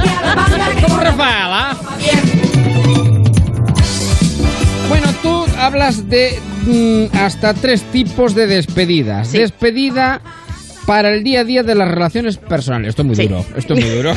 no, pero te hablo de relaciones Esto, personales, vamos. Yo me imagino a alguien cogiéndolo de la pierna, no te vayas. No me dejes solo. que me muero. claro, ya, el, el- digamos que ya el patetismo ya Llevado a la lo máxima lleva expresión. uno hasta donde pueda, ¿no? Pero yo siempre me imagino esa escena en la puerta, no te vayas. Agarrándole el tobillo. Pero no te vayas, por favor. Trepando ¿Qué por la pierna. Claro, claro. ¿qué nece- Mi vida sin ti no tiene sentido. ¿Qué hago yo? ¿Qué hago yo a partir de este momento? Claro, claro. A ver, eh, vamos, sí que es cierto que ahora podemos hablar un poco de esas relaciones personales, pero me refería a relaciones personales del día a día. O sea, yo voy a verte a tu casa y te digo hasta luego. que vas a pedir la sal, pues entonces que te den. Yo aquí echando literatura y vas a pedir la sal. Te damos una piquita sal, pues a la tira. Coge la sal y corre. Ahora vamos al otro si quieres. Primero vamos a Sí, ver sí, eso. sí, sí. Sí que es cierto que en esas relaciones de todos los días, pues eso, que voy a tu casa, voy a tu trabajo a verte, cualquier cosa así. Mm. Es verdad que lo hacemos de forma monótona Mm. y decimos, ah, pues hasta luego, hasta mañana, mañana nos vemos, mañana hablamos, después hablamos, adiós. Sí que es cierto que no hay que utilizar frases, eh, por ejemplo, como me la aspiro vampiro, chao pescado, todas esas cosas Chao pescado. están un poco pasadas de moda. ya. Chao pescado, qué grande. No lo había oído, ¿eh? La de chao pescado. No, no, pues no, no. están un poco pasaditas de Ya, moda. ya. Huele como el pescado, nunca mejor dicho. pues eso. Ya. Entonces, esas, eh, pues como digo, pues eso, son más monótonas. Y luego ya hablando de las relaciones personales, que no lo tenía contemplado, pero si quieres lo vemos, Sí. sí, que es cierto que no deberíamos llegar a ese nivel de patetismo, como tú decías, Sí. eh, de decir mi vida sin ti no tiene sentido, no Mm. te vayas. A ver, pues toda, toda relación personal que acaba, estamos hablando ya de sentimientos o de Mm. algo sentimental, eh, lógicamente te deja, bueno, pues eh, un, un vacío, ¿no? Al fin y al cabo. Pero, pero bueno, pues ese vacío eh, se acabará supliendo con otras cosas que llegarán a tu vida. Por lo tanto, tampoco tenemos que llegar a ser patéticos y a pedir... eh, ¿Y si saco el arpa? ¿Y si saco el laúd? con el corazón. Que Me está dando una pena enorme ya. o a suplicar que no nos dejen, que no se vayan. Ya, ya. ¿Sabes? Bueno, luego hay la despedida. Hay verdad que hay despedidas confortables, que son las Sí. que tanta gloria lleve como, para dejar. Como descanso dejas, pues eso. Y déjame De esas que te alegran, ¿verdad? Y tira, tira y no vuelvas, y no vuelvas. Pero es verdad que, bueno, y hay, hay, hay otros momentos que Sí. yo esto lo reconozco, porque me- esto lo hago notar, eh, porque esto me- lo, lo- lo aprendí de, de un amigo al que quiero muchísimo, pero es- luego se me ha quedado para toda la vida. Sí. Despedirse telefónicamente. Es... Eso es un poco... Eso es. Puede llegar un momento en que entras en bucle. Bueno, Sí, sí, sí. sí, bueno, cuelga pues, tú, eh, cuelga yo. eso es, eso es. Bueno, Sí. eso es, eso ya es, efectivamente, eso ya es lo más, Eso digamos, es el top, eso es el Es top, el el top de- máximo ya. Pero yo de por este amigo eh, recuerdo que eh, aprendí la forma de decir adiós, adiós, adiós. que te voy a decir una cosa, lo decimos todos, yo por lo menos, ya cuando alguien me llama al trabajo, en italiano, bueno, luego hablamos, digo adiós, adiós, adiós. Y mientras vas, vas colgando el teléfono, porque tú nos lo has pegado Sí, sí, a todos sí, los que trabajamos aquí. Hay claro. que decir que esto es de mi amigo José Ángel que me decía adiós, adiós, adiós, adiós, y se me quedó con lo de adiós, adiós, como diciendo no me voy, no me voy, no me voy, pero te, pero te estoy colgando. que es una forma como muy suave, con guante, con seda, de decirte adiós, adiós, adiós. ¿eh? Pues ya lo decimos todos. Yo sí, ya sí, lo sí, digo. sí, sí, sí. Bueno, pues son, claro, son diferentes fórmulas de, de despedida. Sí. Bueno, con amigos, familia o eventos sociales. Bueno, los eventos sociales es importante. Eso ¿eh? es súper importante. Porque hay que saber irse a tiempo. Sí, mira, hay Una retirada a tiempo es una victoria. Eh, En el caso de, por ejemplo, pues una fiesta o un acto social, ¿no? Un evento social Sí. en el que nos han invitado y hemos pasado allí un- una velada, ¿no? Sí. Bueno, pues eh, primero hay que despedirse siempre de los, de los anfitriones. Eso es, eso es. de una forma es. breve, breve. Hay que agradecer, bueno, pues Sí. que nos hayan invitado y Eso que, bueno, pues hayan querido contar con nuestra presencia y que nosotros estemos allí en ese acto o en ese evento. Despedirnos de ellos, lo primero, hemos estado charlando con todos un poco y mantenemos, hemos mantenido una relación con todos. Bueno, pues ahora decimos, nos vamos, gracias por haberme invitado, gracias es. por haber querido contar con, con nosotros. Y sí que es verdad que en este caso, y aquí es súper importante lo que tú decías, de no hay que despedirse ni a la francesa ni vamos a hacer una bomba de humo, porque, porque nos han invitado a un sitio Eh. Claro, claro, claro. y han querido contar con nosotros, entonces hay que despedirse de los anfitriones Eso y luego ya después te, te vas despidiendo de aquella gente con la que, bueno, pues tú consideras que tienes que decir, Sí, oye, me marcho, me voy, eh, gracias Como quieras por- despedir de todo el mundo, no sales. No, no, no, ese es el problema. Te quedas recogiendo las copas. Te estás diciendo adiós, adiós, adiós toda claro, la noche. Claro, claro. No, eso sí, sí. Entonces, sí. pues de forma breve, con aquellas personas con las que tú hay que tener un don en ese tipo de cosas, en ese tipo de actos hay que tener un don, como dices tú, para despedirte del anfitrión y de alguna persona más, efectivamente, pero para ¡bum! hacer esa bomba de humo que sin que, porque si no, no te no dejan te vas, no, te vas, no te vas. Estás un día despidiéndote de gente. Así es, así es, así es. Bueno, pues eh, apuntado queda. Y luego la despedida de- en una reunión, entrevista de trabajo o relación laboral. Hay que decir, yo parto de una base. Eh, bueno, ahora vamos con lo de la entrevista de trabajo con eh, la relación laboral. Pero hay, yo soy de la opinión que, por ejemplo, hay sitios de donde no te puedes ir. Por ejemplo. que te tienes que quedar ahí a vivir. No, no, no, no. no. Ah. Hay- por ejemplo, de una reunión de amigos, de una tertulia. Es complicado. el- no, es mejor no irse, porque el momento que te vas, empiezan a hablar mal de ti. Te tienes que quedar el último a cerrar. en el momento que te vale adiós. Adiós y te quedas allí cuatro. Oh, pues mira, ¿te has enterado que, te has enterado que Ruiz? ¿Te has enterado que no Bueno, bueno, Te ponen bueno. fino. Claro, claro, te hacen un traje, vamos, que ni te pino, vamos, es tre- tremendo. O sea, que eso hay que tenerlo En siempre- cuenta. Exactamente. En el caso de las reuniones de amigos, ¿no? O de Eso es, sí, vale, sí. Pero ahora hablamos de entrevistas de trabajo o de relaciones laborales. Efectivamente, pues mira, en el caso de una reunión eh, o de una entrevista de trabajo, eh, es el, el momento idóneo para marcharnos podría ser, por ejemplo, y esto tenemos que estar súper atentos a, pues a esas manifestaciones eh, que nos hacen, que hacen o que hacemos las personas, ¿no? Mm. Eh, como pues mirarte el reloj, que la otra persona se mire el reloj, que se ponga a ordenar papeles. Está sobrando ya aquí. Que mire el ordenador, que mire por la ventana, que no le es. importe lo que le estás diciendo ya. Pues en ese caso igual ya es momento de levantarnos De eh. y de, de siempre disponer en este caso de la mano derecha o Mm. bien si bueno pues si te- tenemos que dar dos besos los damos Mm. pero of- ofrecer esa despedida y si no lo hicieran así bueno pues saludamos sonriendo nos levantamos y nos marchamos Eh, en el caso de eso una reunión de trabajo o una entrevista de trabajo también por Efectivamente, siempre pero hay que estar atentos a esas manifestaciones visuales Exacto, exacto, exacto. Ya cuando ya el hombre empieza a jugar al Candy Crush como la Celia Villalobos, ya entonces ya es época de decir hay que Sí. llamarse un poquito andana. Sí, sí, y en el caso de una relación laboral. Pues aquí hay que explicar los motivos por los que bueno pues abandonamos esa, esa empresa, agradecer a los compañeros o, o aquellos jefes que hemos tenido la oportunidad laboral que, que nos han dado y tampoco extenderse mucho en este caso porque podríamos llegar a ser pesados, siempre Claro. reconocer esa, esa labor y lo que nos han permitido hacer y, y ya está, también ser breves, o sea, decíamos antes que la- Sí, en la brevedad sí, sí, sí. está pues está todo, al fin y al cabo, la brevedad Y dejar las puertas abiertas, siempre dejar las puertas abiertas de par en par porque nunca se sabe lo que puede pasar. O sea, Sí. que Y para cualquier situación, Javi, esto es súper importante, controlar nosotros el tiempo. O sea, nosotros tenemos Eso que ser es. conscientes del tiempo y tener nosotros que poner el punto final a, pues a, a marcharnos de Ah. cualquier sitio, situación. Pues eh, son formas de despedirse, maneras de marcharse, porque no todo está. Es decir, siempre en el punto medio está La virtud. Está la virtud, efectivamente. En fin, y esto tiene su explicación y tiene su porqué, porque, en fin, eh, esto es así. Eh, aquí este programa nos da puntada sin hilo. Y la niña se nos va, la niña se nos va. Gusta patetismo.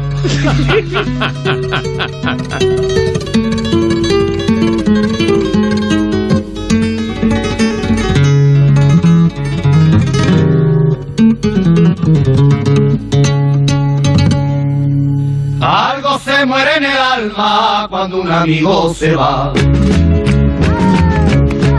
Cuando un amigo se va, algo se muere en el alma cuando un amigo se va. Algo se muere en el alma cuando un amigo se va. Ah, que no te lo habían puesto nunca. Cuando un amigo se va, y va dejando una huella que no se puede borrar. Y va dejando una huella que no se puede borrar. Ahora llega el momento del tobillo que digo yo. No te vayas todavía, no te vayas por favor, no te vayas todavía, que hasta la guitarra mía llora cuando dice. Bueno, que solamente decir que Salud García Alfaro nos deja, eh, porque emprende otros eh, proyectos profesionales apasionantes, interesantísimos. ¿Quién me va a contar a mí ahora estas cosas, Salud? Si es que no me lo va a contar nadie. Si es que no me lo va a contar nadie. No me digas eso. Claro, mira, mira, mira, mira, mira, mira. mira. Pero llora, pues si no llora no. Lo estoy haciendo, ¿eh? Pañuelo de silencio Bueno, pues un hasta luego Que porque... Tengo, tengo la virtud, el problema de llorar y reírme a la vez. No, hombre, claro, eso está muy bien, eso está muy bien. Que es un hasta luego, que esto no. Sí. la- otra cosa es que, en fin, le queramos dar eh, la solemnidad que requiere, eh, porque es verdad que nos deja. ¿Cuántos años en Onda Cero? Pues aquí en Valdepeñas cinco casi y luego ya pues en Madrid pues igual otros dos, así con todo un poco. Y conmigo toda la vida, Y vamos. contigo toda la vida, está Qué claro. maravilla, madre mía, de verdad. Siempre contigo. Sí. Estando contigo, contigo. ¿Ves? Esa es más bonita que la sevillana del adiós. Bueno, pues que Salud García Alfaro emprende otros caminos, retos profesionales, que te vamos a echar muchísimo de menos, Y evidentemente. Pero eh, lo mejor de todo esto es que la radio. Yo siempre digo que la radio eh, provoca este tipo de cuestiones, que no solamente seamos compañeros. Hombre, a ver, no todos en la radio, son Hombre, como claro. todo. Somos. Esto no es idílico, no es. eh, pero sí que es verdad que permite la forja Sí. de determinadas amistades que quedan para toda la vida. Y el caso de salud, pues ha sido así desde que la conocí de. No me gusta becaria, de Totalmente. además con, con nosotros en la madrugada, en En Marcha, y luego, pues eh, tantos años ya en Onda Cero Valdepeñas, que van casi para cinco. Así que, pues qué decirte que te deseo lo mejor. Además, lo bueno es que es un hasta luego porque te voy a tener cerquita, que te voy a tener aquí en Toledo, en otras responsabilidades, con otras historias, pero no te voy a tener aquí en la radio y los oyentes tampoco. Así que un beso enorme, salud, cuídate mucho y ya sabes que ahí está tu casa y aquí te esperamos siempre con los brazos yo abiertos. solamente puedo decir gracias, o sea, gracias a, a todo el mundo, a los compañeros y por supuesto a esta casa y gracias a ti una y mil veces. Bueno, y las que hagan falta. Pues Salud García Alfaro, manual de buenas maneras. ¿Hicimos cuántas entregas? ¿80 y? 89. 89. Bueno, todavía puede, todavía puede, podemos llegar, todavía podemos llegar más lejos. Un beso enorme, Salud. Un beso. Que vaya bonito. se va, ese vacío que deja el amigo que se va, ese vacío que deja el amigo que se va. El amigo que se va es como un pozo sin fondo que no se vuelva a llenar. Es como un pozo sin fondo Ponte en marcha con Javier Ruiz. No te vayas todavía, no te vayas por favor, no te vayas todavía, que hasta la guitarra mía llora cuando dice adiós. Son las 8, las 7 en Canarias. Noticias en Onda Cero. Muy buenas tardes. Quedan 16 horas para el comienzo del debate de investidura de Pedro Sánchez. De momento ya ha trascendido que centrará su discurso de investidura en la economía y en los retos sociales a los que se enfrenta el país, como la precariedad, las pensiones, la desigualdad, el feminismo o la emergencia climática. Todo ello desde un punto de vista progresista y de izquierdas. Se trata de combinar, dicen fuentes socialistas, el crecimiento económico con la justicia social. El próximo martes, día 23, tendrá lugar la primera votación que podría hacer a Pedro Sánchez presidente del Gobierno, pero para ello necesita tener mayoría absoluta, lo que vienen siendo 176 diputados, algo que resulta difícil. Ya el jueves 25 basta con ganar por mayoría simple, que los votos que su candidatura tenga más sí es que no es, y aquí es más fácil que le salgan los números si cuenta con los votos afirmativos del PNV, del Partido Regionalista de Cantabria, de Compromís y, como no, de los de Unidas Podemos. Durante todo este fin de semana, el PSOE está negociando contrarreloj con Unidas Podemos precisamente para contar con al menos 165 votos garantizados. Unas conversaciones que se están manteniendo de forma discreta y leal, como ha confirmado en la sexta noche Carmen Calvo, que participa en estas negociaciones. Dice que van a hacer todo lo posible por llegar a un acuerdo. Yo creo, francamente, que hemos iniciado un espacio que seguramente dará sus frutos. Por nuestra parte, desde luego, no va a quedar, creo que por la de ellos tampoco, y hay que hacerlo con, con prudencia y con eficacia y con el mayor talento del que cada uno de nosotros modestamente dispongamos. En respuesta al vicesecretario de Organización del PP, Javier Maroto, ha acusado al presidente del Gobierno en funciones, a Pedro Sánchez, de querer malvender España para seguir gobernando frente a un PP que dice que ha defendido y que no cambia sus principios para alcanzar un gobierno. En el debate de mañana vamos a ver que solo hay dos modelos. Solo hay dos modelos en la política española. El de la España cogida con alfileres que quiere malvender Sánchez para seguir mandando él y la España moderna, unida y con grandes retos que queremos aprovechar y defender desde el Partido Popular. Esos son los dos debates, son los dos modelos que vamos a tener y son los dos modelos que todo el mundo va a poder contrastar. Médicos Sin Fronteras ha anunciado este domingo que vuelve al rescate de inmigrantes en el Mediterráneo central con un nuevo barco, siete meses después de haber tenido que poner fin a la misión del Aquarius al participar precisamente por la particular presión que recibieron por parte del gobierno italiano. Así lo ha confirmado su directora general, Marta Cañas, que insiste en que no se pueden quedar de manos cruzadas mientras la gente muere en el mar. Esta situación es intolerable y nos obliga a una reflexión colectiva. Todos tenemos una responsabilidad como ciudadanos. Debemos permanecer unidos como sociedad civil en solidaridad con los refugiados y los migrantes, defendiendo su dignidad. Tenemos que anteponer la humanidad a cualquier otro condicionante y no vamos a ceder ante objetivos cínicos e inmorales e ilegales de disuadir a más personas a venir a Europa, mientras se ahogan o quedan atrapadas en centros de detención. Las políticas no pueden estar por encima de la dignidad y de la vida de las personas. Vamos ya con la información del deporte con Pablo Díaz. El Real Madrid ya está en Maryland. Enviado especial de Onda Cero, Edu Pidal. Sí, y Bale con el resto de sus compañeros aquí en el centro de Washington a la espera de que se decida su futuro, algo que según Zidane podría ocurrir en las próximas 24 o 48 horas, lo dijo ayer después del primer amistoso de pretemporada. Onda Cero ha consultado con fuentes del club y la razón por la que Bale no jugó ayer es que su agente pidió que no lo hiciera porque está en negociaciones con un club de la Superliga China. Ese parece ahora mismo el destino más probable del galés, pero hasta que se cierre todo seguirá en la gira y participará en el entrenamiento de esta tarde en el estadio en Washington del Real Madrid. La selección española de baloncesto sub-20 está disputando la final del Europeo de Israel ante los anfitriones. Ahora mismo, en el segundo cuarto, España vence 34 a 32 en el Europeo de Suecia de atletismo sub-20. El relevo español de 4 se ha llevado la medalla de bronce, sumando así el octavo metal del campeonato. Y la selección española femenina sub-21 de hockey se ha proclamado campeona de Europa al vencer a Holanda en la final. Y por último, en golf, el irlandés Lauri ha ganado el British Open con John Ram como mejor español en undécima posición. Es todo, la información vuelve a Onda Cero a las 9, las 8 en Canarias se quedan en marcha con Javier Ruiz. Solo en julio. Solo los domingos de 9 a 11 de la noche. Edición limitada. En todas las emisoras de Onda Cero. Bueno, también en la web. Vale. En todas las emisoras de Onda Cero y en nuestra web. Y en la aplicación, en la aplicación también. Sí, sí, también. Bueno, solo en julio, eso sí, ¿no? Sí, sí, que en agosto me voy de vacaciones. David del Cura. Los domingos de julio a las 9 de la noche. A misa no llegamos. Edición para coleccionistas. Te mereces esta radio. Onda Cero. Tu radio.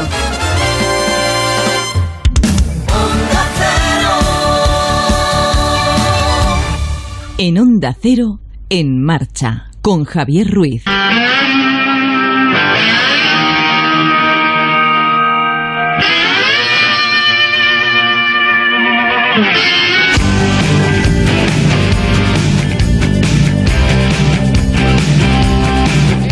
Marcha en Onda Cero dedica siempre algunos minutos de su tiempo al mundo del automóvil, al mundo del motor con nuestro mecánico Onda sobre ruedas, Antonio Nogueiro. ¿Qué tal? Muy buenas tardes. Muy buenas tardes, Javier. ¿Qué tal estás? Estupendamente. Encantado de saludarte, de recibirte. Muy bien, maravillosamente bien. Encantado de estar otra vez con nuestros oyentes y con nuestro maravilloso grupo de Facebook. Sí, señor, en marcha, ahí está. Tienen ahí todo el año. Todo el año, en pie. Bueno, vamos a hablar de diferentes ámbitos del Sí, señor. el espectro del automóvil, pero me eh, quieres empezar a hablar de la vieja del visillo, que también existe, Sí. me dices, dentro de los Sí, automóviles. es A ver, la- ¿qué, es, la- qué es la vieja del visillo? Bueno, la verdad es que... ¿O quién es la vieja del visillo? Guardia, la Guardia Civil de Tráfico ha tirado de ingenio pues para alertar de- del grave peligro que supone pues lo que llamamos el efecto de, el efecto mirón, ¿no? El efecto mirón.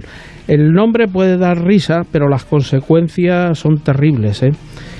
Eh, ¿Por qué? Pues porque hay un golpe de chapa que puede ser leve, se paran el arcén, puede llegar la Guardia Civil o no, y las consecuencias del, del, del, del mirar a ese accidente provoca uno, dos o tres, incluso accidentes mucho más graves Ajá. que el que se ha producido. Lesiones incluso cervicales porque los golpes por detrás a cierta velocidad son muy peligrosos y la Guardia Civil de Tráfico ya está notando un incremento de este tipo de automóvil de accidentes, perdón, y está pidiendo reclama ya la atención sobre este tema.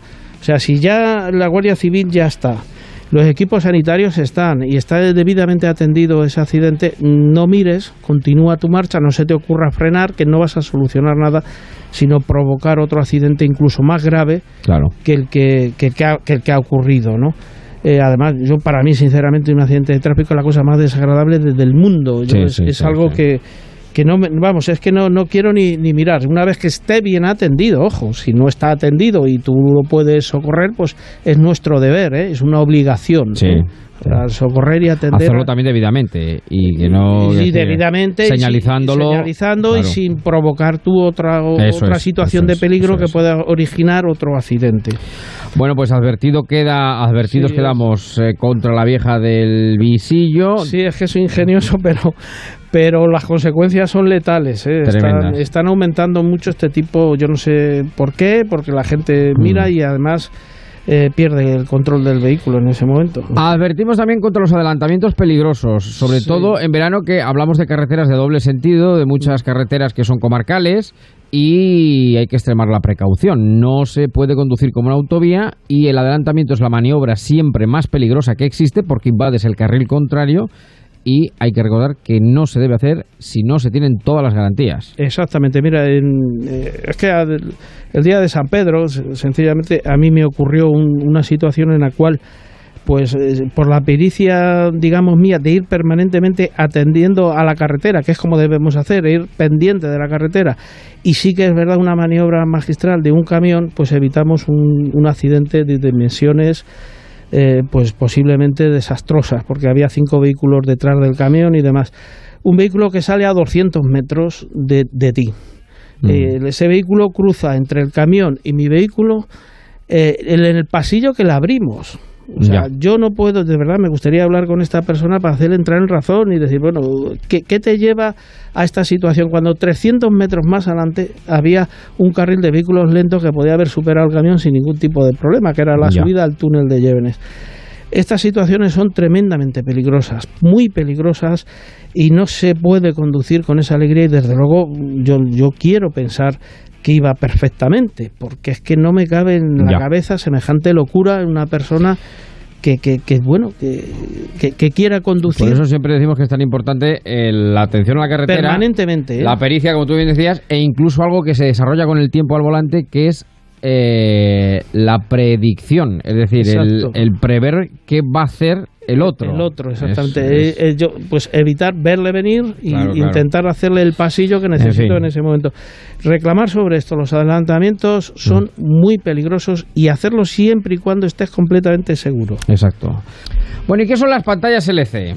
Pues, Antonio. pues mira, Javier, las pantallas LC son estas pantallas que traen los nuevos automóviles que anulan los relojes analógicos y es pues, pues como una tablet, ¿sabes? Una Ujú. tablet que se pone en el eh, bueno, en el cuadro de instrumentos del vehículo, la verdad es que son muy modernas, muy atractivas, eh, atraen mucho la venta y bueno, y luego pues el vehículo va dotado de mucha conectividad y eso algunas como Mazda están pensando que eso no, no lo quieren montar en su vehículo porque distrae al conductor Ya. y, y piensan que con una instrumentación analógica, que con una visión de unos segundos sobre ella te da la, y toda la información que necesitas del vehículo y yo soy más de esa parte, yo soy la parte de que tampoco necesitas todo, la máxima información que puedes tener, revoluciones, velocidad, temperatura, de- de- nivel de depósito, incluso si quieres presión de turbo, lo que quieras, seis relojes con una mirada de unos segundos es suficiente para saber cómo va el coche y bueno, tampoco necesitas tanta No hace falta que se conviertan los cuadros de mando en una nave espacial, Por ejemplo, o por en el, eh, la cabina de un eh, piloto de avión. Pero esa es por donde va el camino y, Ya, ya, ya. y no estaremos nosotros en contra de ello. Bueno, hablamos de otros asuntos.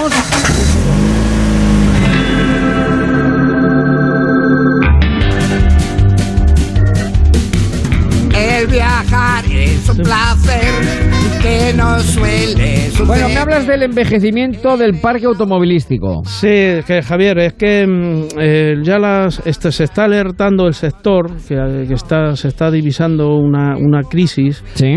Y es que, claro, el diésel era el- la locomotora, era, la- era el Que tiraba del el que mercado tiraba automovilístico. Del mercado, ahora mismo Claro. está en clara recesión y eso pues se está dejando notar. Pero es que además en España el 62% de los vehículos tienen ya más de 10 años. ¿eh? Mucho eso, mucho, muchos, mucho, mucho. muchos, muchos vehículos. Y, aparte que fabricamos muchísimos coches, pero se exportan muchísimo, Claro, claro. afortunadamente para nosotros, ¿no? Pero el mercado interior no termina de, de tirar de vehículos nuevos, ¿sabes? Y, y bueno, esto pues va a acarrear un problema, porque es que hay algunos vehículos, la mayoría también ya superan los 100.000 kilómetros. Sí. El parque está envejeciendo. Sí que es verdad que si un vehículo con ciertos años se mantiene en perfecto estado, de, neumáticos, de suspensión, lo hemos hablado aquí muchísimas Sí, veces, sí, bueno, pues te puede dar un rendimiento. Pero eso ya a efectos de seguridad pues se está empezando a notar. Me llama mucho la atención porque últimamente el- la gasolina y el diésel están igualando, Sí.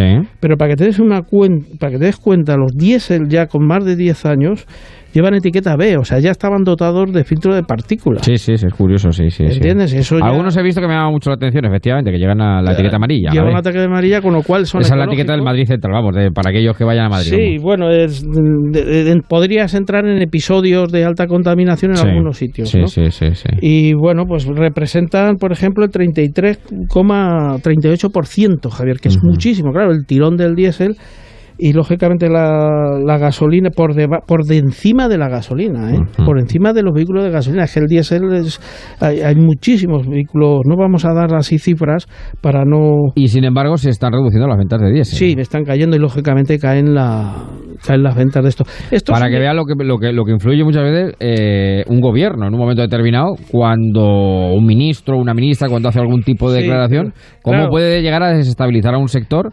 Eh, y sobre todo, pero el, el problema es que tampoco se ofrece una alternativa clara. Exactamente, ahora mismo necesitaría ayuda ya, ¿eh? porque esto está denotando ya pues que hay una incertidumbre en los compradores, es decir, ¿qué compro? ¿Qué no Claro, compro? aquel que quiera cambiar de coche, ¿de qué hago ahora? Claro, pues yo voy a decir, por ejemplo, ahora hablaremos del diésel, pues el diésel ahora mismo no hay nada en contra de él.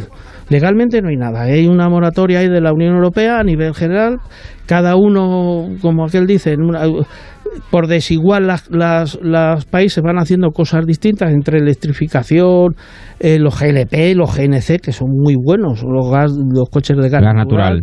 Y, eh, en fin, todo este tipo... Sí, pero el problema de este tipo de coches es que tampoco hay eh, bases de estacionamiento, Claro, no hay va- zonas va- de recarga. Es decir, ¿qué más. autonomía te ofrece? ¿Qué autonomía te ofrece? Es, es decir, que va más, pero que hoy por hoy te vas a Cádiz, te vas a Barcelona, Claro, te vas a, La lista. Coruña. Bueno, y ¿cómo llego? ¿Cómo quiere que llegue? Sí, bueno, yo conozco personas que con GLP eh, y con gas natural sí puedes darte la vuelta a España. ¿eh? Si controlas las gasolineras Ya. y sabiendo los puntos de Pero carga, claro, hay muy pues, pocos, hay muy pocos también. Hay muy o sea. pocos, sí. Por eso te digo que, es, es una incertidumbre. Y entonces esto hay que...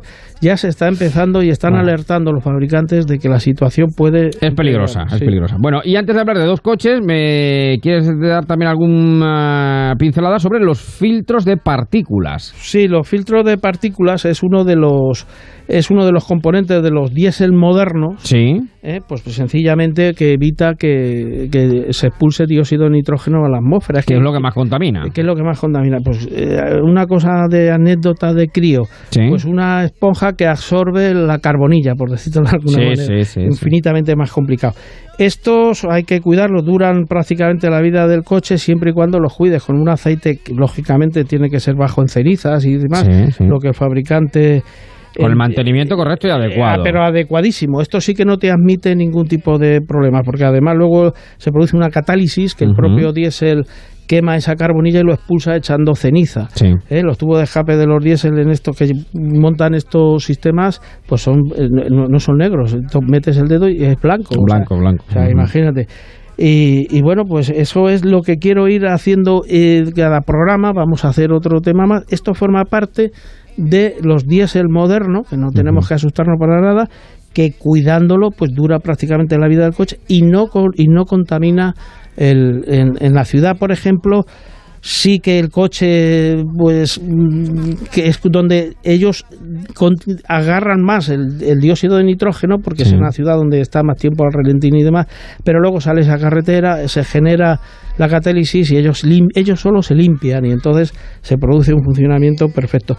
Muy especial, muy especial el aceite, recuerdo, porque aquí es Sí. fundamental para estos para que funcione correctamente el filtro de partículas y ya lo digo, es un componente mm, de los diésel modernos que tenemos que ir acostumbrándonos que esto es para que no contaminen. Precisamente, precisamente ¿Sabes? por eso hablamos del futuro del diésel, que sigue siendo un motor muy eficiente Sí, y el que las casas además han invertido mucho precisamente para reducir las emisiones y para mejorar, Claro, por que- supuesto, es que eh, tú- tú- para minimizar la eh, contaminación. Exactamente. Ahora mismo, ahora mismo no hay nada, no hay una fecha de final de diésel, no, no existe. Porque no hay alternativa. No, no, no hay alternativas. El, el diésel va a seguir Mm. muy vivo. eh, por ejemplo, en, regiones como Rusia, Oriente Medio, ahí no bueno, ahí es que tienen- petróleo, claro. No quieren hablar de no hay problema, ahí, no tiene, ahí como tienen petróleo no tienen problema. No le- aunque los, los híbridos y los enchufables, pues, pues pues irán evolucionando y lo- pues lógicamente, pero de momento el diésel pues seguirá vendiendo igual que por varias décadas. Bueno, y ya muy rápido háblame de dos coches antes de terminar, dos crossover.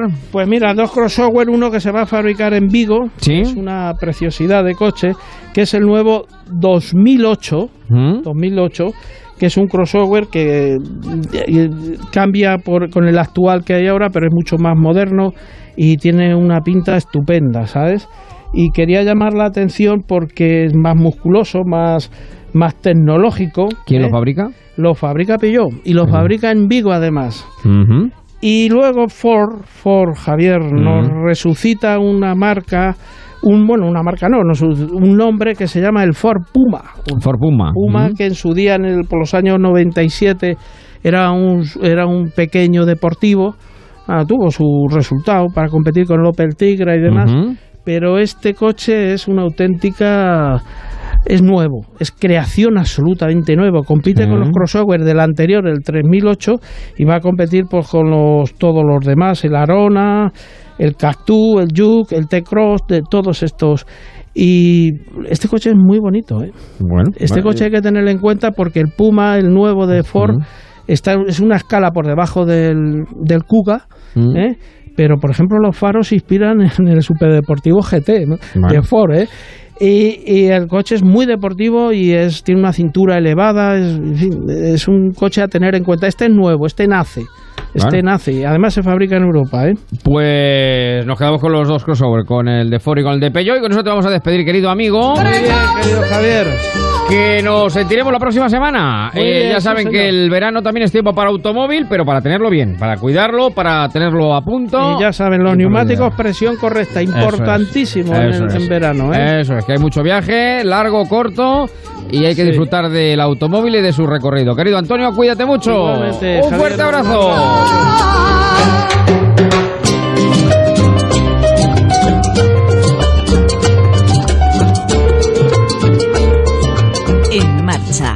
Javier Ruiz. Ya llega el verano. Ya llega con su sol. Todo el mundo quiere que llegue el verano, aunque solo sea por el extra de verano de la 11. El 15 de agosto, 20 millones de euros y 20 premios de 100.000 euros. Compra ya tu cupón porque el extra de verano de la 11 ya está a la venta. Bailar hasta caer rendido. Oye, cariño, aprovechando que este fin de semana estamos en la casa de la playa, he llamado a Securitas Direct para que nos dejen también la alarma instalada. Pues me parece bien, así nos quitamos problemas de robos y que se nos meta alguien, que después del verano la dejamos vacía durante todo el año. Protege lo que más importa con Securitas Direct, la compañía que protege tu hogar los 365 días del año. Llama ahora al 945 45 45 o calcula online en securitasdirect.es.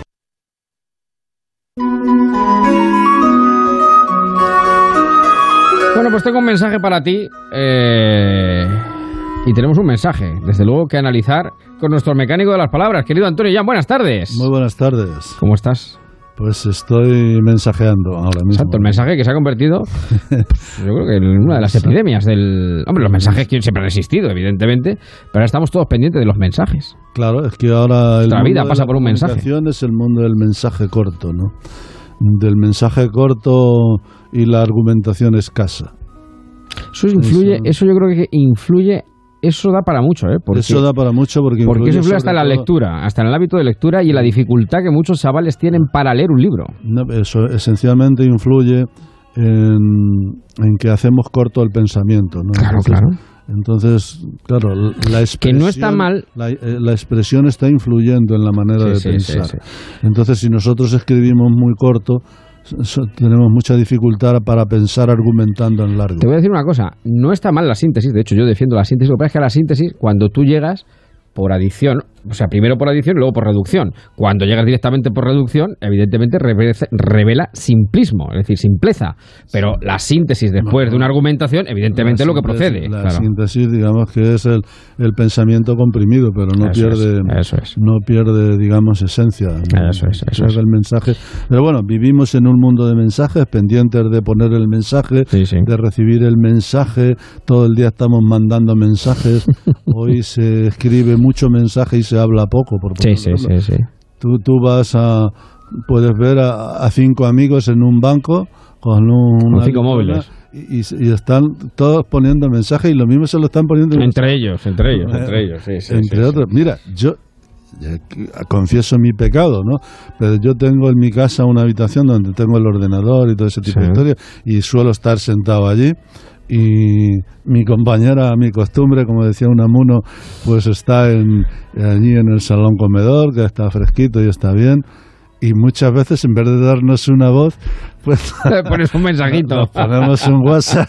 Pues ya está, pues es lo que tiene. Ya es lo que está. tiene. Pero vamos, vamos con la palabra mensaje. Mensaje, ¿de dónde viene la palabra ¿Cuál es mensaje? El origen de la palabra y qué recorrido ha tenido en la historia de la lengua, ¿no? Mm. Esta palabra, pues nosotros la tenemos registrado ya en la lengua desde los tiempos del CID, que ya está bien, ¿no?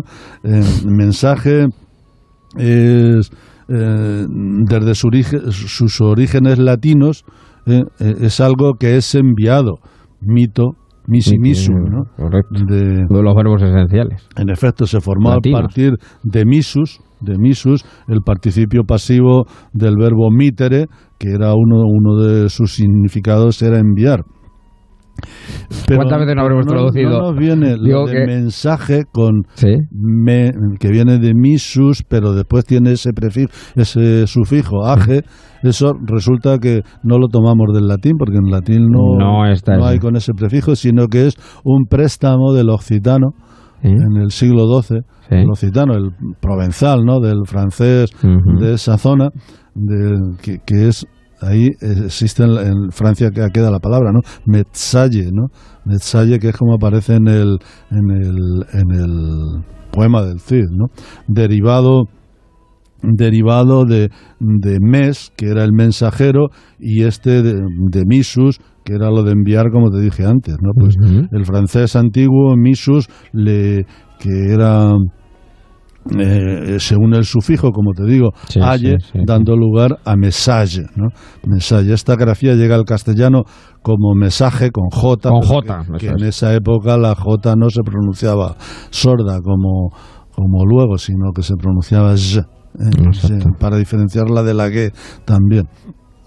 Y, y antes de adaptar, eh, se va adaptando a la forma de, la actual, ¿no? Y la palabra es muy polisémica, porque con mensaje, pues, interpretamos muchas cosas, ¿no? Depende del contexto, pues, pues el recado que enviamos a alguien, a otra persona, pues mensaje hablamos, por ejemplo, pues, pues este homilía tiene mensaje, ¿no? El, la aportación religiosa, moral o intelectual de o estética incluso de personas, doctrinas, discursos, ideologías, pues también dec- decimos "Es que aquí hay mensaje, ¿no? El sentido profundo, Eso es. el sentido profundo de, de algo transmitido.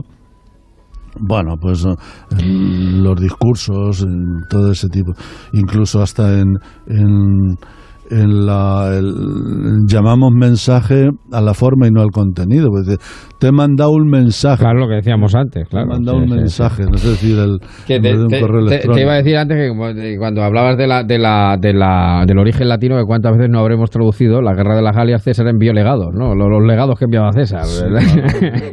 Claro, es que la- de un lado para otro. o sea que- estudiado sí, latín sí, sí. es- era lo que traducíamos, ¿no? Además, Exacto. ahí aprendíamos el ablativo absoluto. Pero vamos. que era Yo siempre por eso recomiendo, aunque sea, participio concertado y ablativo absoluto. aunque solo sea un año, yo siempre recomiendo, por supuesto, para aquellos que van por letras, dos, tres años de latín, pero yo a todo el mundo un año de latín, yo se lo recomiendo El latín es muy vivamente. para vivamente. la mente. Yo, Sí, yo sí, sí, sí. creo que hay que volver a retomar los aprendizajes clásicos porque yo creo que esos son no solo para mantener la cultura, sino porque creo que son mm, herramientas muy interesantes para la formación del pensamiento Sin duda, y de la persona sin duda, sin duda. Bueno, damos un- pues ahí está el mensaje. Mensaje, ¿no? mensaje. Bueno, y un, no mensaje, dame un librito para esta semana. Pues ¿Qué un recomendamos? librito para esta semana, por, por ejemplo, podemos eh, traer. ¿Te gusta? A ver. Mira, una de las cosas que me ha gustado, que me ha gustado y, y interesante porque no había leído ya Muñoz Molina de esa manera, tus pasos en la escalera, ¿eh? tus pasos en la escalera de Muñoz Molina Sí. es es un, una inquietante novela de tipo psicológico que bueno, Muñoz Molina eh, la había visto yo en otras, pero con esta ¿Con ese registro no? este registro, esta interiorización, ¿no? Este Ah, bueno, a mí me gusta que- mucho cómo escribe que- Antonio Muñoz Molina. Claro, por eso, porque Escribe escri- muy bien. Escribe bien, pero que en esta novela vamos a encontrar algo más, ¿no?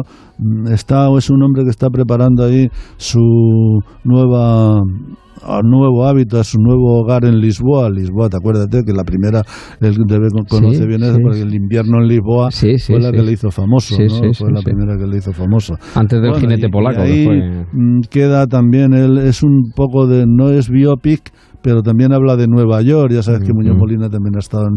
Nueva York, Lisboa, etcétera, y, y es el 11S, es decir, lo, lo relaciona también con, con, con situaciones de la vida real. Creo que es una, una obra de Muñoz Molina que puede sorprender a los lectores incluso de Muñoz Molina. Te la, Así que te la tomo tus prestada. pasos en la escalera y luego está lo que tú has dicho, ¿no? Que Muñoz Molina em, eh, escribir, escribir, escribe Muy bien, muy bien, muy bien, muy bien. Eso ya es, Sin duda. digamos que un plus estético literario Siempre, que siempre. debemos tener ahí en cuenta. Siempre que agradece el lector. Querido Ian, cuídate mucho. ¡Feliz semana! Venga y, y que les vaya bien el suspense psicológico. En marcha. Onda Cero. ¿Te has parado a pensar lo que es realmente necesario en tu vida? El móvil, mi coche. La nevera. Los habitantes de cuatro casas aceptarán el reto de vivir durante 10 días sin nada. Que la gente vea también que se puede vivir sin todo lo que tenemos hoy en día. Todas sus pertenencias serán guardadas en un contenedor, incluida la ropa que llevan puesta. Todo, lo voy a echar de menos todo. El contenedor, una experiencia que cambiará sus vidas. Mañana a las 11 menos cuarto de la noche estreno en Antena 3. Para algunos, las vacaciones empiezan. Pero para todos, las ofertas del 30 aniversario del Leroy Merlin se acaban. Solo hasta el 22 de julio, aprovecha los últimos días de grandes descuentos, del 25, el 30 y hasta el 40% en una amplia selección de productos. ¡Vamos! Ven y celebra más por menos. Leroy Merlin, da vida a tus ideas. Ponte en marcha con Onda Cero.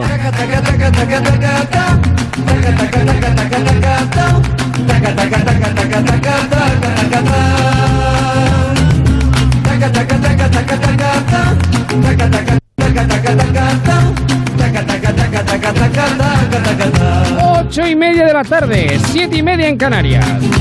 Últimos éxitos. Como nos gusta el verano. Cada día más. Para levantarnos temprano. Y para trasnochar. Ir a la playa solo para bañarnos tranquilo.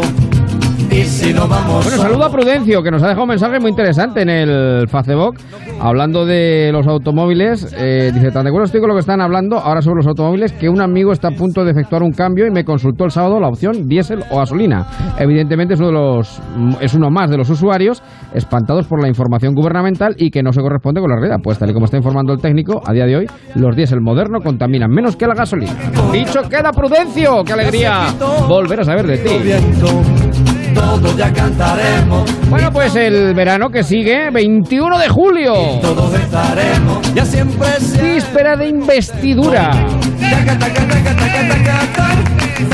Y nosotros, que no tenemos otra cosa mejor que hacer, abrimos nuestras puertas del lobby, del lobby manchego de par en par, en marcha en Onda Cero, con Eva María de Jesús Martínez Barbanuz, Froilán de todos los tacatás, porque yo sé que esta canción le gusta mucho. ¿Qué tal? Muy buenas tardes, Javier. Buenas sí, tardes. me gusta mucho porque tiene mucho ritmo y para estar aquí un Las ratito... gramolas, sección las gramolas. Sí, bueno, pero es que clásicos que nunca pasan de moda Correcto, y este correcto. nos gusta el verano, pues está muy bien. Y aquí un ratito domingueando, pues eh, ya preparándonos de cara a mañana. ¿eh? Eso Tenemos es, que eso preparar es, todas las palomitas, el refresco, todo Eso es, para ver mañana y contemplar pues ese gran debate El de thriller, la gran película de Sí, sí, sí. suspense que tenemos delante. Ahí está, ahí está, señor. Porque de suspense es, de momento. ¿O no, señor Aguilar? ¿Qué tal? Muy buenas tardes. ¿Cómo estamos? Muy buenas tardes, Estepona. La mar de bien, la verdad. Para que no vamos a engañar. Acabo de bajarme del barco, he estado dando una vuelta por el mar Mediterráneo. Que- es que le digo la verdad. que tiene, que tiene usted barco. Pero es que hemos pasado de la piscina al barco, ya es... Pero bueno, él vino en un Bueno, ahora barco estoy en la piscina. extranjero. Ya, Ahora ya, estoy en la ya. piscina, ¿eh? Lo que pasa es que como hay más gente, no sé si acercarme por el ruido, pero si no, no hay ningún problema, ¿eh? Ya, ya, ya, ya, ya, pero que tremendo, ¿no? Que no sabía yo que tenía usted un barco. No, no, si la cuestión es de pasearme en él. Tenerlo o Ah, no tenerlo. Ya, ya, ya, ya, ya, ya. Bueno, ¿y están las aguas calmas o no? Eh, sí, hoy se podía estar. Ayer había alguna ola de levante un poco más fuerte de la cuenta. Ya estoy en la piscina. No sé si lo oyes. Sí, perfectamente. sí, Vale, sí, qué sí. maravilla, qué Hemos maravilla. notado el momento justo que se ha acercado y se ha metido Qué a la piscina. frescor salvaje del Caribe. Qué frescor Vamos. Salvaje de, de Estepona en este caso. Me voy a sentar aquí en el borde de la piscina. Aquí, así sentado. con, las, con las piernecitas eh, a los fresquitos, con los pies fresquitos. Ahí va, justamente. Bueno, Pero la verdad es que estaba un día de playa absolutamente maravilloso. Estamos ahora mismo a 26 grados. eh, un, po- eh, un poquito de viento levante, el mar eh, con verde, las Muy playas bien. llenas de gente y disfrutando, la verdad, un, día estupendo en las playas de Estepona. Como que si no hubiera mañana eh, investidura. Está el personal Oiga, como se dan cuenta que dice, no, no, si los domingos no pasa nada, si en verano no pasa nada, pues no, nada más y nada menos que, se está negociando hoy si mañana tenemos gobierno o no. Es que llevamos una época que los veranos siempre vienen Los bastante veranos vienen fuertes, movidos, sí, ¿eh? sí, Vienen sí, bastante sí, sí. fuertes. Los veranos vienen de aquella manera. Van a coger las vacaciones con unas ganas, bueno, llevan un tiempo ya. ¿Se también. acuerdan ustedes de aquel, bueno, el, el- todo el tema del, del Barceneo fue el 1 de agosto, ¿se acuerdan ustedes? Por ejemplo, sí. es que ya, como son tantos agostos trabajados y, ta- y tantos agostos a cuestas, ¿no? Eh, Eso que dice que en verano, no, en verano no pasa nada. Bueno, que no pasa nada según cómo y cuándo. Como dice Don Manuel, Y cuidado el efectivamente. 16 como fue también. Eso es, no, no, sí, aquí no, no hubo verano que no, que no faltara, que no falte algo. Digo, ¿usted cree que es una película suspense también o no? Eh, Eh, yo creo que esto está estudiado. Lo que sí es verdad que creo que se está forzando un poco. Ahora mismo quien tira bastante por el mango Podemos, porque se cuenta que es que ya ha empezado la cuenta atrás. Y mañana se puede claro. empezar el debate de investidura de Pedro Sánchez, puede empezar sin saber si va a conseguir la votación o no. Claro, claro, claro, claro. O sea, la Ahí, sensación ahora mismo ¿eh? de, de- no ser qué va a pasar es Pedro Sánchez. Yo creo que los tiempos no lo ha calculado o lo ha calculado mejor el otro. Bueno, pues no lo sé, vamos a ver, don Emilio Hidalgo, ¿qué tal? Muy buenas tardes. Muy buenas tardes. Ya les ¿Qué veo tal? que están ustedes ahí. Siguen a, a piñón fijo con la investidura. Hombre, pero vamos a ver, es que estamos a, ¿a cuántas horas? Y lo, lo ha dicho Margarita Zavala antes. Mañana a 16, sube la a 15 temperatura. ¿eh? Sube la temperatura en toda la península. A no ver, sé si tendrá que ver o no con este tema, pero sube. Eh, en realidad estamos a 16, 15 horas del debate. De la investidura es. no. Ya les digo yo que Claro. para la investidura lo mismo nos quedan El martes. casi otro, otro par de días más, más, casi casi, porque más. va a ir va a ir en segunda. Esto es cuestión también del karma. ¿Se No, no, no, pero la que- votación de investidura sería el martes en todo caso. La eh, primera, la, la primera. Que la pierda, primera. que la pierda es una cosa. Por eso, Claro, por eso le digo que nos quedarían un par de días más. Más. A mañana uno, o al martes. si hay pacto, Emilio, si hay pacto, eh, ¿crees que van a votar en la primera no y luego el jueves que van a votar que sí? Si ya se cierra ese pacto. Es que después de todo el numerito que han Es hecho, que votar a la primera que sí. ¿no?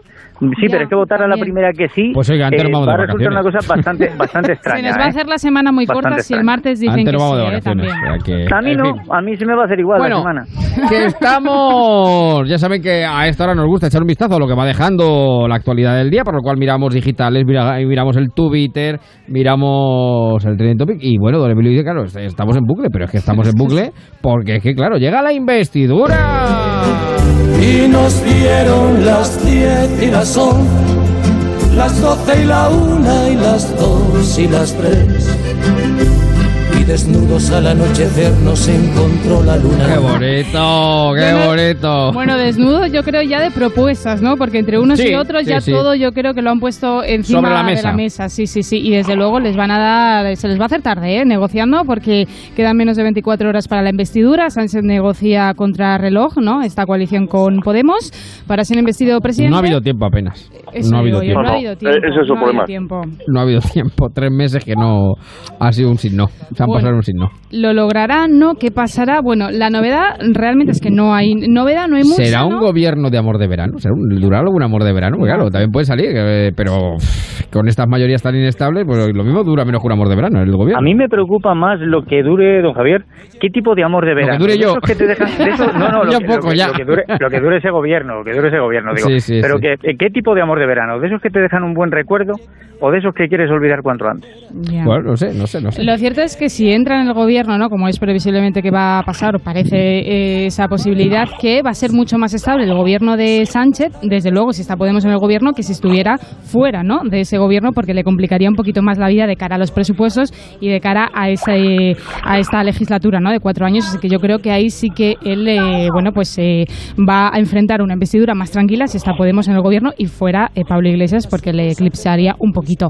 De hecho, bueno, no hay mucha novedad, como les decía. Eh, hay llamadas, ¿no? De última hora. De hecho, así lo lleva en portada ABC. Que La línea dice- caliente, el teléfono rojo. Sí, porque esas llamadas se están haciendo de forma muy discreta, ¿no? Así lo lleva ahora mismo a esta hora ABC en portada, dice silencio y discreción eh, 24 horas antes de la investidura. Así están pues las eh, negociaciones, ¿no? Y lo que sí que sabemos, eh, eso sí que es oficial, es lo que dijo ayer Carmen Calvo, vicepresidenta del Gobierno en funciones, en la sexta noche, que dijo que las reuniones se mantienen sin parar desde el viernes, desde que Pablo dijo... "Me Han hecho un fin de del medio". grupi, un fin de grupi. Sí. Qué bien. En realidad, Yo lo que quiero hecho un grupo- saber- Han hecho un grupo de WhatsApp. No, es que yo lo que quiero saber es cuánto va a durar el gobierno, porque creo que va a haber dos grupos de WhatsApp. O Puede tres. ser, puede ser. Es que puede creo que puede haber uno del gobierno, pero puede haber uno de los de Podemos y otro de los del PSOE. Con lo cual, esto puede ser un pero otro día los otros. Es una, cosa- una, una situación bastante extraña. Y yo no tengo estamos- claro cómo va a ser ese gobierno con cinco miembros de Podemos. Bueno, pues no sé, lo vamos, lo vamos a ver, lo vamos a estudiar. También es una disputa, ¿no? ¿Quién se va a quedar las carteras? Bueno, el caso es que también Calvo no solo dijo eso, sino también dijo que eh, tras el anuncio de Pablo Iglesias hablaron, ¿no? Eh, Pedro Sánchez y Pablo Iglesias después de, eh, bueno, renunciar a una cartera en ese Consejo de Ministros. Y eh, Calvo también dijo lo siguiente, ¿no? Ella eh, citó textualmente, a mí el presidente me dijo, Carmen, he hablado con el señor Iglesias, habla eh, tú con el señor Echenique y empezás a hablar. O sea, él ya repartió... Qué formal. Sí, sí. Tú habla con Echenique, que yo ya me he ocupado de Sí, Iglesias sí, y por lo visto pues todo va como tiene que ir. Y la que también ha hablado ha sido Vamos, un poco Isabel- más por hacer un poco de humor negro, pero mm, la verdad es que llega un poco el momento de decir algo así como eh, no te preocupes que no es un tema de sillones, que Chenique lleva su silla al mismo. es que, es que esto es una Bueno, cosa... pero ahí vamos. está la clave, ¿eh? La clave va a estar en, la- en los nombramientos. O sea, que, Claro, los ¿quién nombres. es? Los ¿Quiénes nombres, los son? nombres. Porque es que si no es Pablo Iglesias, pero es Irene Montero, es, es Irene Montero, ya Pablo Chenique, cuidado, cuidado Pero- con pero los pesos pesados hay- que acaban hay dentro. Una, hay una cosa que se han hinchado a decir, y es que en el reparto de, de carteras ministeriales no estaría, no formaría parte del gobierno eh, Pablo Iglesias. Pero que no forme parte del gobierno no quiere decir que después uno de los ministros de Podemos no lo nombre cargo de lo que sea. De estos que se pueden nombrar a dedo. Sí, no, claro, claro. embajador del Vaticano. Hasta la Santa Por ejemplo, por ejemplo. Sí, sí, sí. De hecho, ayer- Sería un gran embajador, Ayer criticaron sí, sí. mucho precisamente a Carmen Calvo cuando eh, especificó, no, eh, según ella, que no había habido ningún veto a Pablo Iglesias. La criticaron muchísimo por Twitter, como diciendo como que no le vetaron. Pero dijo, no sí, había- sí, no, lo dijo tal cual. Dijo Carmen Calvo que no, que no habían vetado al Pero señor luego dijo, Iglesias. no había Beto Bonita. No dijo Eh. no, de Bonita ya no lo añadió. Pero lo dijo y claro, dijeron, oye, ¿cómo que no ha habido veto a Pablo Iglesias y ha tenido Ya, que ya. renunciar? Bueno, el caso es que quien también ha hablado ha sido Isabel Cela, portavoz del Sí. Gobierno en funciones, en una entrevista al diario El Correo, y dice, y titula en- de esa entrevista, Julio es el mes que importa y en política las últimas horas suelen ser las más Cruciales. efectivas, sí, desde luego. Así que, bueno, también eh, dice Cela que no se no garantiza un acuerdo y que la última palabra la tiene pues eh, Pedro Sánchez. Bueno, Celaque es vasca, pero parece más bien de Asturias, porque está todo el día a volver a empezar. O sea, yo no he visto... Ya, volvemos sí. a empezar con las negociaciones, volvemos al punto de partida. Es que parece que está jugando el juego de la OCA y siempre cae en la casilla 58 de la calavera. Y tiene que volver para atrás. Vamos que a mí me atrás. parece más gallega, ¿eh? Sí, Sí, que no sí, sabe puede ser. baja. No, no, si lo decía la asturiana por volver a empezar. José Luis Sí, sí, García por la no peli, por la peli, 182. por la Sí. peli, la peli, la peli, sí, sí. Bueno, y aparte de esto de que de declaraciones, ¿no? De Isabel Cela y también de Carmen Calvo ayer en la Sexta Noche, pues lo demás son eh, teorías, ¿no? También, por ejemplo, que citábamos al programa de la Sexta, estuvo ayer eh, Luis María Ensón, que Sí, también sí, sí, sí. eh, habló largo y tendido sobre Genio y figura, esta, ya la son. Sí, sí, sí, Anson es un crack. es un sobre crack. esta cuestión y destacan en la cuándo web. y ¿Cómo? ¿Y cuándo no? Ah, Antonio ¿cuándo es un crack, No, no, genio y no, figura, sí, sí, ¿cuándo sí, no? sí, siempre, siempre, siempre. Y destacan en la web, ¿no? Eh, algunas de las palabras que dijo Anson, por ejemplo, Sánchez no quiere a Iglesias en el Consejo de Ministros porque teme que se lo coma con patatas a las finas hierbas. ¿no? Además, a la fina hierba, dijo, sí, señor. sí, sí, sí. También destacó y destaca la web de esa entrevista que el periodista cree que Sánchez está actuando con sentido común porque no sería para él nada cómodo tener a un hombre tan brillante Mm. como Iglesias, ¿no? Y dice que lo de Pablo pues ha sido desde luego que es un hombre muy inteligente y que ha hecho una jugada maestra. El Mundo también habla hoy de Mm. Iglesias y dice Pablo Iglesias presume de estar arrastrando a Pedro Sánchez a la izquierda. ¿Quién será? ¿Quién será? ¿Quién será? ¿Y quién será? ¿Quién será? Y dime quién será. ¿Quién será? ¿Y quién será? Gran incógnita. ¿Qué caras de Unidas Podemos vamos a ver en el gobierno? Sin esa, es la duda, cuestión, sí. esa es la cuestión. Mañana, desde luego, en el debate de investidura no vamos a saber nada ni conocer nada porque tampoco vamos a saber si hay investidura o no. Claro, ¿no? gobierno, porque vamos a ver claro, efectivamente. Según 20 minutos, Sánchez hará este lunes anuncios de programa, pero no hablará sobre esa composición del gobierno y sobre esos problemas de última hora que parece que está teniendo. El país también titula y lleva en portada PSOE y Podemos negocian contrarreloj con los ministerios con, como gran dificultad, porque ya lo eh, Aguilar y también Hidalgo, porque parece ser que el PSOE quiere retener defensa. Interior, exteriores y justicia, algo que respetaría Unidas Podemos, pero la gran batalla está en la cartera de Hacienda. Y claro, y claro, ¿qué pasa? cuidado. ¿Qué pasa con Hacienda? Que Montero es una de las personas muy fuertes también del equipo de Pedro Sánchez, así que ahí podría estar una de los Ya. problemas que tiene. Bueno, eh, a ver qué sale, si sale o no finalmente. y Pero bueno, Pero, ¿En un- esta negociación entraría la televisión? Porque Televisión Española fue una cosa que también quiso mucho Podemos. Ya, eh, bueno, de momento ahí sigue la administradora única, que sigue como única administradora. Y en cualquier caso, el tema de Hacienda, estando el PSOE y Podemos por medio, pues eso, como diría el otro gran maestro, eh, Rodríguez Brown, siempre cuidado, cuidado.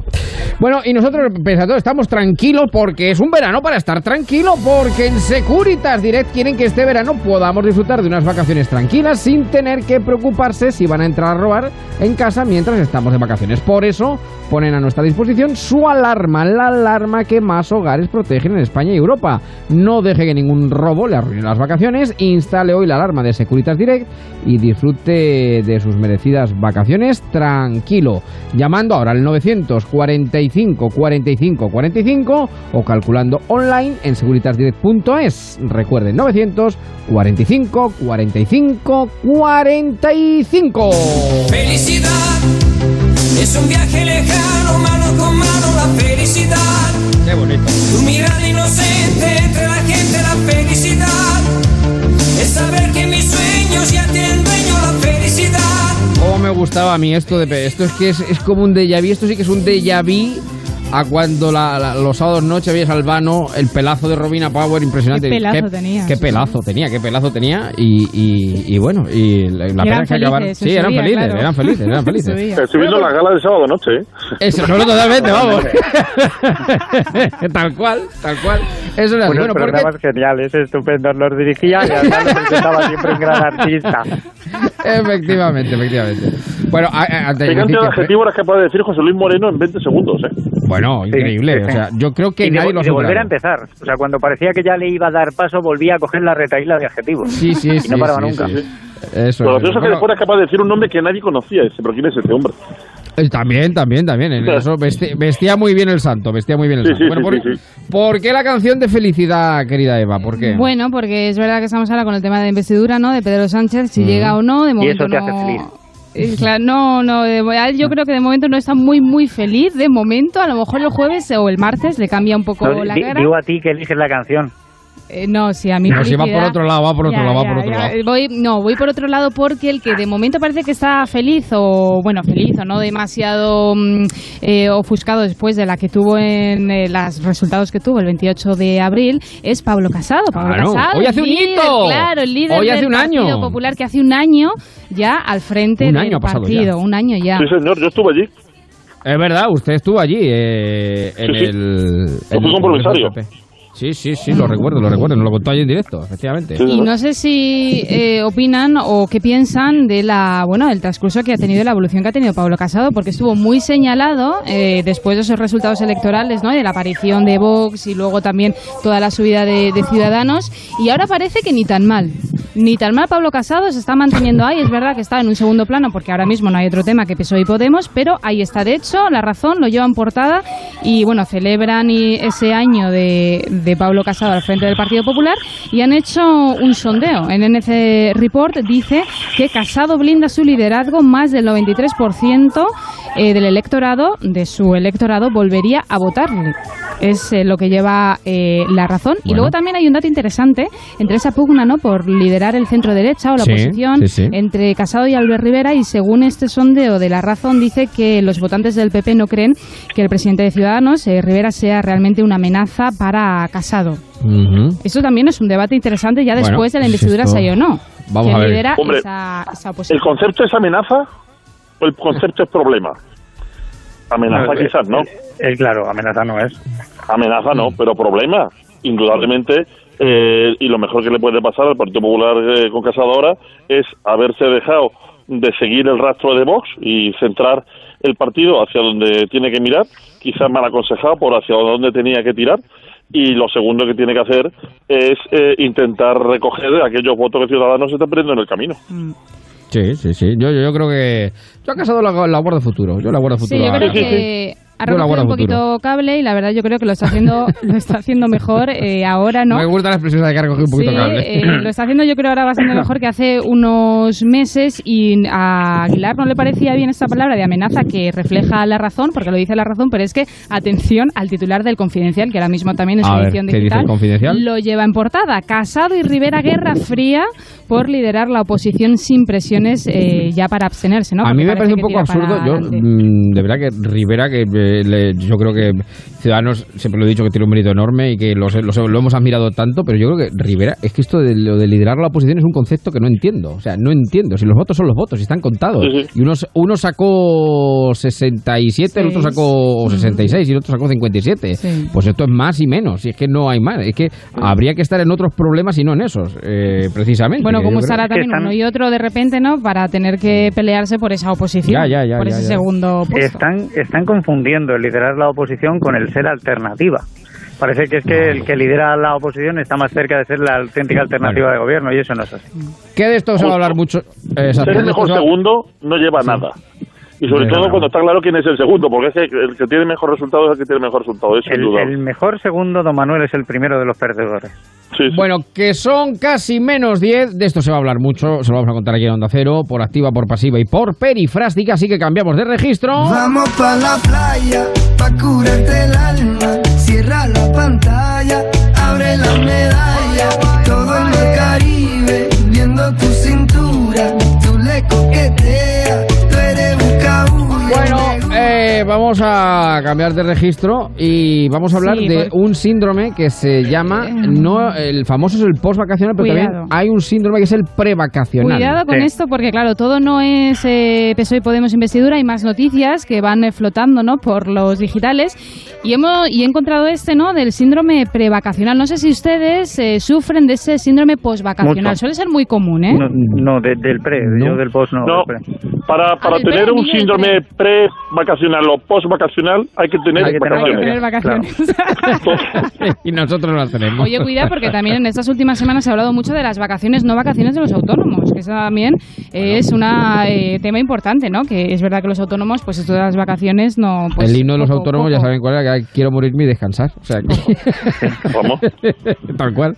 O El sea himno que, del bueno, trabajador autónomo, sí. ¿Y qué dice el síndrome de...? Bueno, pues que- hay una, una encuesta, eh, un sondeo elaborado por Nascia que dice que el 30% de los españoles lo sufre, el síndrome prevacacional. ¿Ustedes tienen eh, controlado qué significa esto del síndrome No. prevacacional? No, no, no, no, no, Porque no. claro, de repente suena...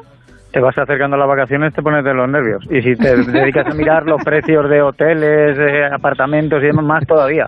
Bueno, y Yo otra cosa, cuidado, y 30%. cuidado con otra cosa, que es que eh, hay que pasar 24 horas con la familia. Claro, claro, claro, claro, claro, Eso claro. puede claro. ponerle a uno un poco de los nervios, Claro, sí. claro. Bueno, la Claro. cosa va que, eh, en concreto, este síndrome... Eh, Usted se imagínese basa- el síndrome prevacacional de Leticia Ortiz y la reina Sofía va con ellos. Oiga, que yo, yo conozco a gente que en Semana Santa ya tiene síndrome prevacacional y cuando piden habitación en un hotel la piden en un piso alto y que no mire a piscina. Por si saltan desde allí que no piensen que estaban haciendo balconing. Ya, ya, ya, ya, ya. Bueno, pues este síndrome se basa en la necesidad imperiosa, imperiosa de irse de vacaciones y la imposibilidad de hacerlo ya mismo. Es decir, no tanto por el estrés que te puede provocar las propias vacaciones, que también, sino porque uno ya como que necesita irse, desconectar y no llega, no llega y todo esto pues puede... Que se le hace muy largo, que se sí, le hace muy se largo. le hace muy largo y puede provocar, bueno, pues insomnio, ansiedad, dolor de estómago, estrés, o sea, un verdadero síndrome, vaya. Pues nada, mejor no por Ah, pues Sánchez que no, que, que no coja vacaciones ansiedad, sudor problema. frío, no puede dormir, insomnio. Bueno, que son y 52 las 8 horas seguimos, pero quiero ya saludar a nuestro querido Pablo García Bautista. Pablo cayó del caballo. ¿Cómo estás, querido Pablo? Buenas tardes, ¿qué tal? tardes. Muy bien, ¿Cómo muy bien. la vida? ¿Cómo te ha ido el domingo? Pues Oye, bien. solamente hay Pablos, ¿eh? Iglesia, Aquí Chenique, Pedro, Pablo, Casado. Pablo, Pedro, madre mía, esto, por eso hay los La música de los Picapiedra, que también era Claro, no Pablo y salimos, Pedro. no salimos de ahí, si es que no salimos, estamos en bucle, estamos en bucle. Vamos. Bueno, que, eh, eh, ¿de qué te ha hecho caer hoy del caballo, querido Pablo? Pues hoy me ha Eh, hecho caer del caballo algo que, que me ha hecho caer varias veces ya y es que, eh, bueno, como tardo media hora y, o sea, hora y media en llegar aquí a, a los estudios de Onda Cero, pues y tengo la manía de, de, de comprarme el periódico para el trayecto. Ah, muy bien, Entonces... No vendas eh, conduciendo. ¿Eh? Eh, bueno, es Que no que es una habilidad que tiene. que no irás que que claro. No, no. Porque que sepa que no solamente está prohibido mirar el móvil mientras conduces, o sea, leer Sí, el periódico también, también. también leer el periódico, ¿no? Ni en los semáforos, Bueno, pero, pero es que Pablo lo Pues- que conduce es el metro, con lo cual no hay tanto problema. Va solo. Bueno, ¿y qué? y, qué- nada, lo compro para amenizar el trayecto, pero la cosa es que todos sabemos que esto de llevar el, o sea, esto de comprar el periódico, la verdad que ya, ya no se lleva mucho. Y, Me estaba y- sorprendiendo, de hecho. y me frustra bastante eh, cómo te mira la gente cuando vas en el metro leyendo Sí. el periódico, de repente levantas la cabeza para ver por qué, por qué parada vas y siempre hay alguno que te echa una mirada de pero, pero tú de dónde has salido. Llevando el, Cuidado, el- porque es que el- hay dos cosas el raras que periódico haces. en, en papel. No, no, es que hay dos ¿Pero cosas raras que pero hace algún Pablo. periódico en concreto, Pablo? No, no, no, pues cualquier periódico, da igual. Alguno, ¿no? Simplemente Seguro. el hecho de ir con el periódico en papel en- en leyéndolo en la mano. Es algo que... No, no, pero hay dos cosas raras que haces, Pablo. Una es, es- una es leer, la otra es el periódico. No, pero eh, yo esto, ¿cómo cambia? Pero cómo cambian los tiempos, ¿eh? Eh, porque, bueno, lo del el periódico... Yo, yo, yo no creo que se haya convertido tan en tan rara avis, ¿eh? Yo creo que todavía... muy romántico suelen- nostálgico. sí, sí, el móvil ya que a lo mejor una persona Sí, joven, sí, ¿no? Pues sí, como sí. Pablo A de ver. repente con, con el teléfono y demás, que tiene solo los periódicos, solo los Justo. digitales. Claro, pensarán, ¿de qué chocar- cuadro se ha caído este claro, chico? puede Claro, chocar de repente pues la impresa. No, se están, ¿De qué caballo? se están olvidando ustedes de un factor muy importante. Recuerden ¿Qué? que hace un par de años hubo un movimiento en contra de aquellos que se sentaban despatarrados, por así decirlo, en el metro porque ocupaban espacio, invadían el espacio de los demás. ¿Qué es lo que hace Pablo con el periódico? Pues claro, lo abre y está quitando hueco. Lo suelo No, llevar doblado pero- incluso a la mitad. O sea, No, yo, yo lo del periódico, yo sí, de mis años de estudiante eh, en Madrid, yo sí que me acuerdo, eh, había una cosa que me parecía graciosísima, que son aquellos, claro, estoy hablando del 94, 95, 96, ahí sí que había periódicos, había Sí, bueno, periódicos. lo sigue habiendo, ¿eh? que lo Y lo reparten sigue- también en el metro y en las puertas de las Pero universidades. El era buenísimo. cómodo era el ABC. Sí, claro, porque era el más pequeño, efectivamente, era el más pequeño. Bueno, pero Era más recortadito y más venía agrapado. Pero lo que me hacía. me- claro, bueno, la grapa del ABC que era mítica. eso es comodísimo. La, la grapa del ABC era mítica. Claro. Eh, sí. eh, lo que más me llamaba la atención era aquellos que leían por encima del hombro. Era buenísimo. Pero es que eso entretiene mucho. Eso Pero es que eso es una maravilla. Claro, pero que pasa vez- también con los libros en el Sí. metro. Sí, la sí, que le, pero que le echas un vistazo. Claro. Hombre, claro que siguen existiendo. Sí, lo que pasa es que ahora te leen el móvil, te leen el Es WhatsApp.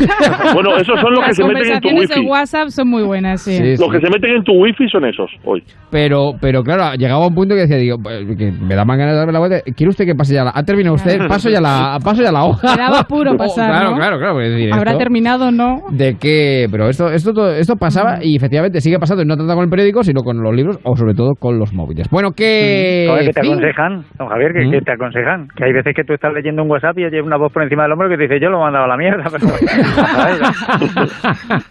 intimidad. sí sí sí sí bueno cinco para las nueve Tú me haces diferente simplemente con el solo hecho de existir. bueno hoy es el día del perro no Sí, hoy es el día del perro. No sé si tienen ustedes una mascota, eh, perro, o han tenido. Sí, perro, oveja, ganso, conejo, gato, gato. Bueno, es el día del perro hoy, ¿eh? mío, Entonces- mío, mío no, pero mi suegra sí, está por aquí. ¡Pipo! ¿Dónde? A ver dónde anda Pipo. Pipo que nos salude Pipo Bueno, es una fecha para agradecer, yo creo que es el mejor amigo del hombre y se lo gana, eh, ¿no? El perro, desde luego su fidelidad incondicional, que no entiende de edades, de sexo, de raza, no entiende absolutamente de nada. Y también es una fecha para recalcar que siempre, eh, oye, que tener un perro, un animal es una responsabilidad. Ahora que estamos en verano, no hay que abandonar en ningún caso, eh, bajo ninguna circunstancia a un animal y siempre, si uno puede tener la opción de adoptar, siempre hay que adoptar y eh, celebrando el Día del Perro, además que ha sido trending topic durante todo el día en Twitter, ha salido un estudio que dice que acariciar a perros y gatos reduce el estrés. Anda, Sí, mira según un estudio, y esto lo están llevando a cabo en muchas universidades americanas. A todos los jóvenes que se enfrentan a los exámenes, están poniendo como salas y aulas habilitadas con perros y gatos para que los acaricien. Ah, pues mira, pues eh, eh, qué gran conclusión del estudio, y sobre todo, como siempre decimos, y lo dice Carlos en el- con el perro gato, no es obligatorio, desde luego, tener una mascota, pero desde luego, si se Sí, tiene, cuidado. responsabilidad al máximo. Y otra cosa que también lo dice mucho, y es verdad, y adoptar, ¿eh? Adoptar, adoptar, Siempre. adoptar, adoptar, tratar de adoptar, que, que eso es importante. Bueno, y cuéntame algo rápido de las caravanas o de los trenes de Viena, lo que tú quieras. Te doy a elegir. Pues mira, eh, voy a quedarme con los trenes de Viena porque es una iniciativa que ahora en verano, y estábamos hablando del metro, ¿no? No sé si Pablo en una hora y media, eh, pues nota que en verano hay gente, oye, que eso del desodorante como que lo lleva un poquito mal, ¿eh? Lo lleva un poquito mal. Pues ojo a lo que hacen en, en Pues no ha subido de precio, ¿eh? ¿El que el desodorante o el metro? Sí, sí, que no ha subido de precio. No, no, no digo el desodorante. O sea, que Ah. podrían utilizarlo igual, ¿eh? Ah, que no lo han subido, le había entendido que lo habían subido. No les ha llamado- esto- me comentaban a mí el otro día, una ¿no les ha llamado la atención esto de que ahora haya tanta publicidad de 0% de aluminio en el desodorante? Es que llevaba aluminio el desodorante. A- Antes sí, le, le las 0% etiquetas, la, in- la inmensa mayoría, no, eso ya es más antiguo, pero últimamente anuncios 0% aluminio. Y efectivamente, es que antes llevaban aluminio. Y parece Sí, de ser que no es lo mejor si le das con el desodorante a, un, a una rebanada de nocilla, te la envuelve. No, no. Si echas el desodorante todo por la ventana, te cambia el marco. Sí. Bueno, el caso, atención, lo que, hacen- lo que están haciendo en Viena, que a lo mejor eh, podría ser una opción de, pues, para traerla a España, porque Viena ha empezado a perfumar sus trenes de metro para evitar los malos olores en verano. Cuidado porque hay cuatro fragancias, pero no es la, la primera vez que hacen un, eh, bueno, una iniciativa de este tipo, porque, porque el año pasado, y estamos hablando de los desodorantes, repartieron 14.000 desodorantes Ah. el verano pasado, bueno, pues para hacer frente un poco a esos malos olores no lo que a veo. eh, Oiga, lo no, no, es que yo, yo recuerdo en el colegio mayor que siempre tengo una frase que siempre el desodorante es después de y no en lugar de. Ah, Efectivamente. claro, claro, claro, claro. Claro, a mí En lugar de es de tremendo. ocultar- o sea, cuando el olor es denso, esto es un poco Sí, pero cuando el olor es denso y le metes desodorante, Eso entonces ya agrava se te queda problema. pegado y es como Sí, una sí. especie de bomba nuclear coreana. Bueno. Es una cosa... Tremendo, efectivamente. Es después de y no en lugar de. Como después de es Matías. ¿Qué tal? Buenas tardes. ¿Cómo te va Buenas la vida? tardes, Javier. Buenas Bueno. tardes a todos. Yo vengo duchado de casa, ¿eh? Lo sabemos, lo sabemos. Reluciente como un pincel. ¿Cuál es el titular para terminar el En Marcha de hoy, querido El Matías? titular es que se acaban los plazos. Hace falta un proyecto de futuro inmediatamente y no cuentan con él. No se lo han dicho a Pablo Iglesias, sino a Gareth Bale. Claro que ese es otro de los asuntos del Había día, mucho efectivamente. lío, sí, sí, sí, sí. mucho lío con Gareth Bale. Bueno. bueno, esperemos que el gobierno tenga mejor futuro que Gareth Bale en el Madrid. Don Manuel, eh, Don Emilio, eh, Pablo, Sean Eva, buenos. besos, abrazos. Cuídense, sigue la radio. Noticias con Margarita Zavala. Luego del cura.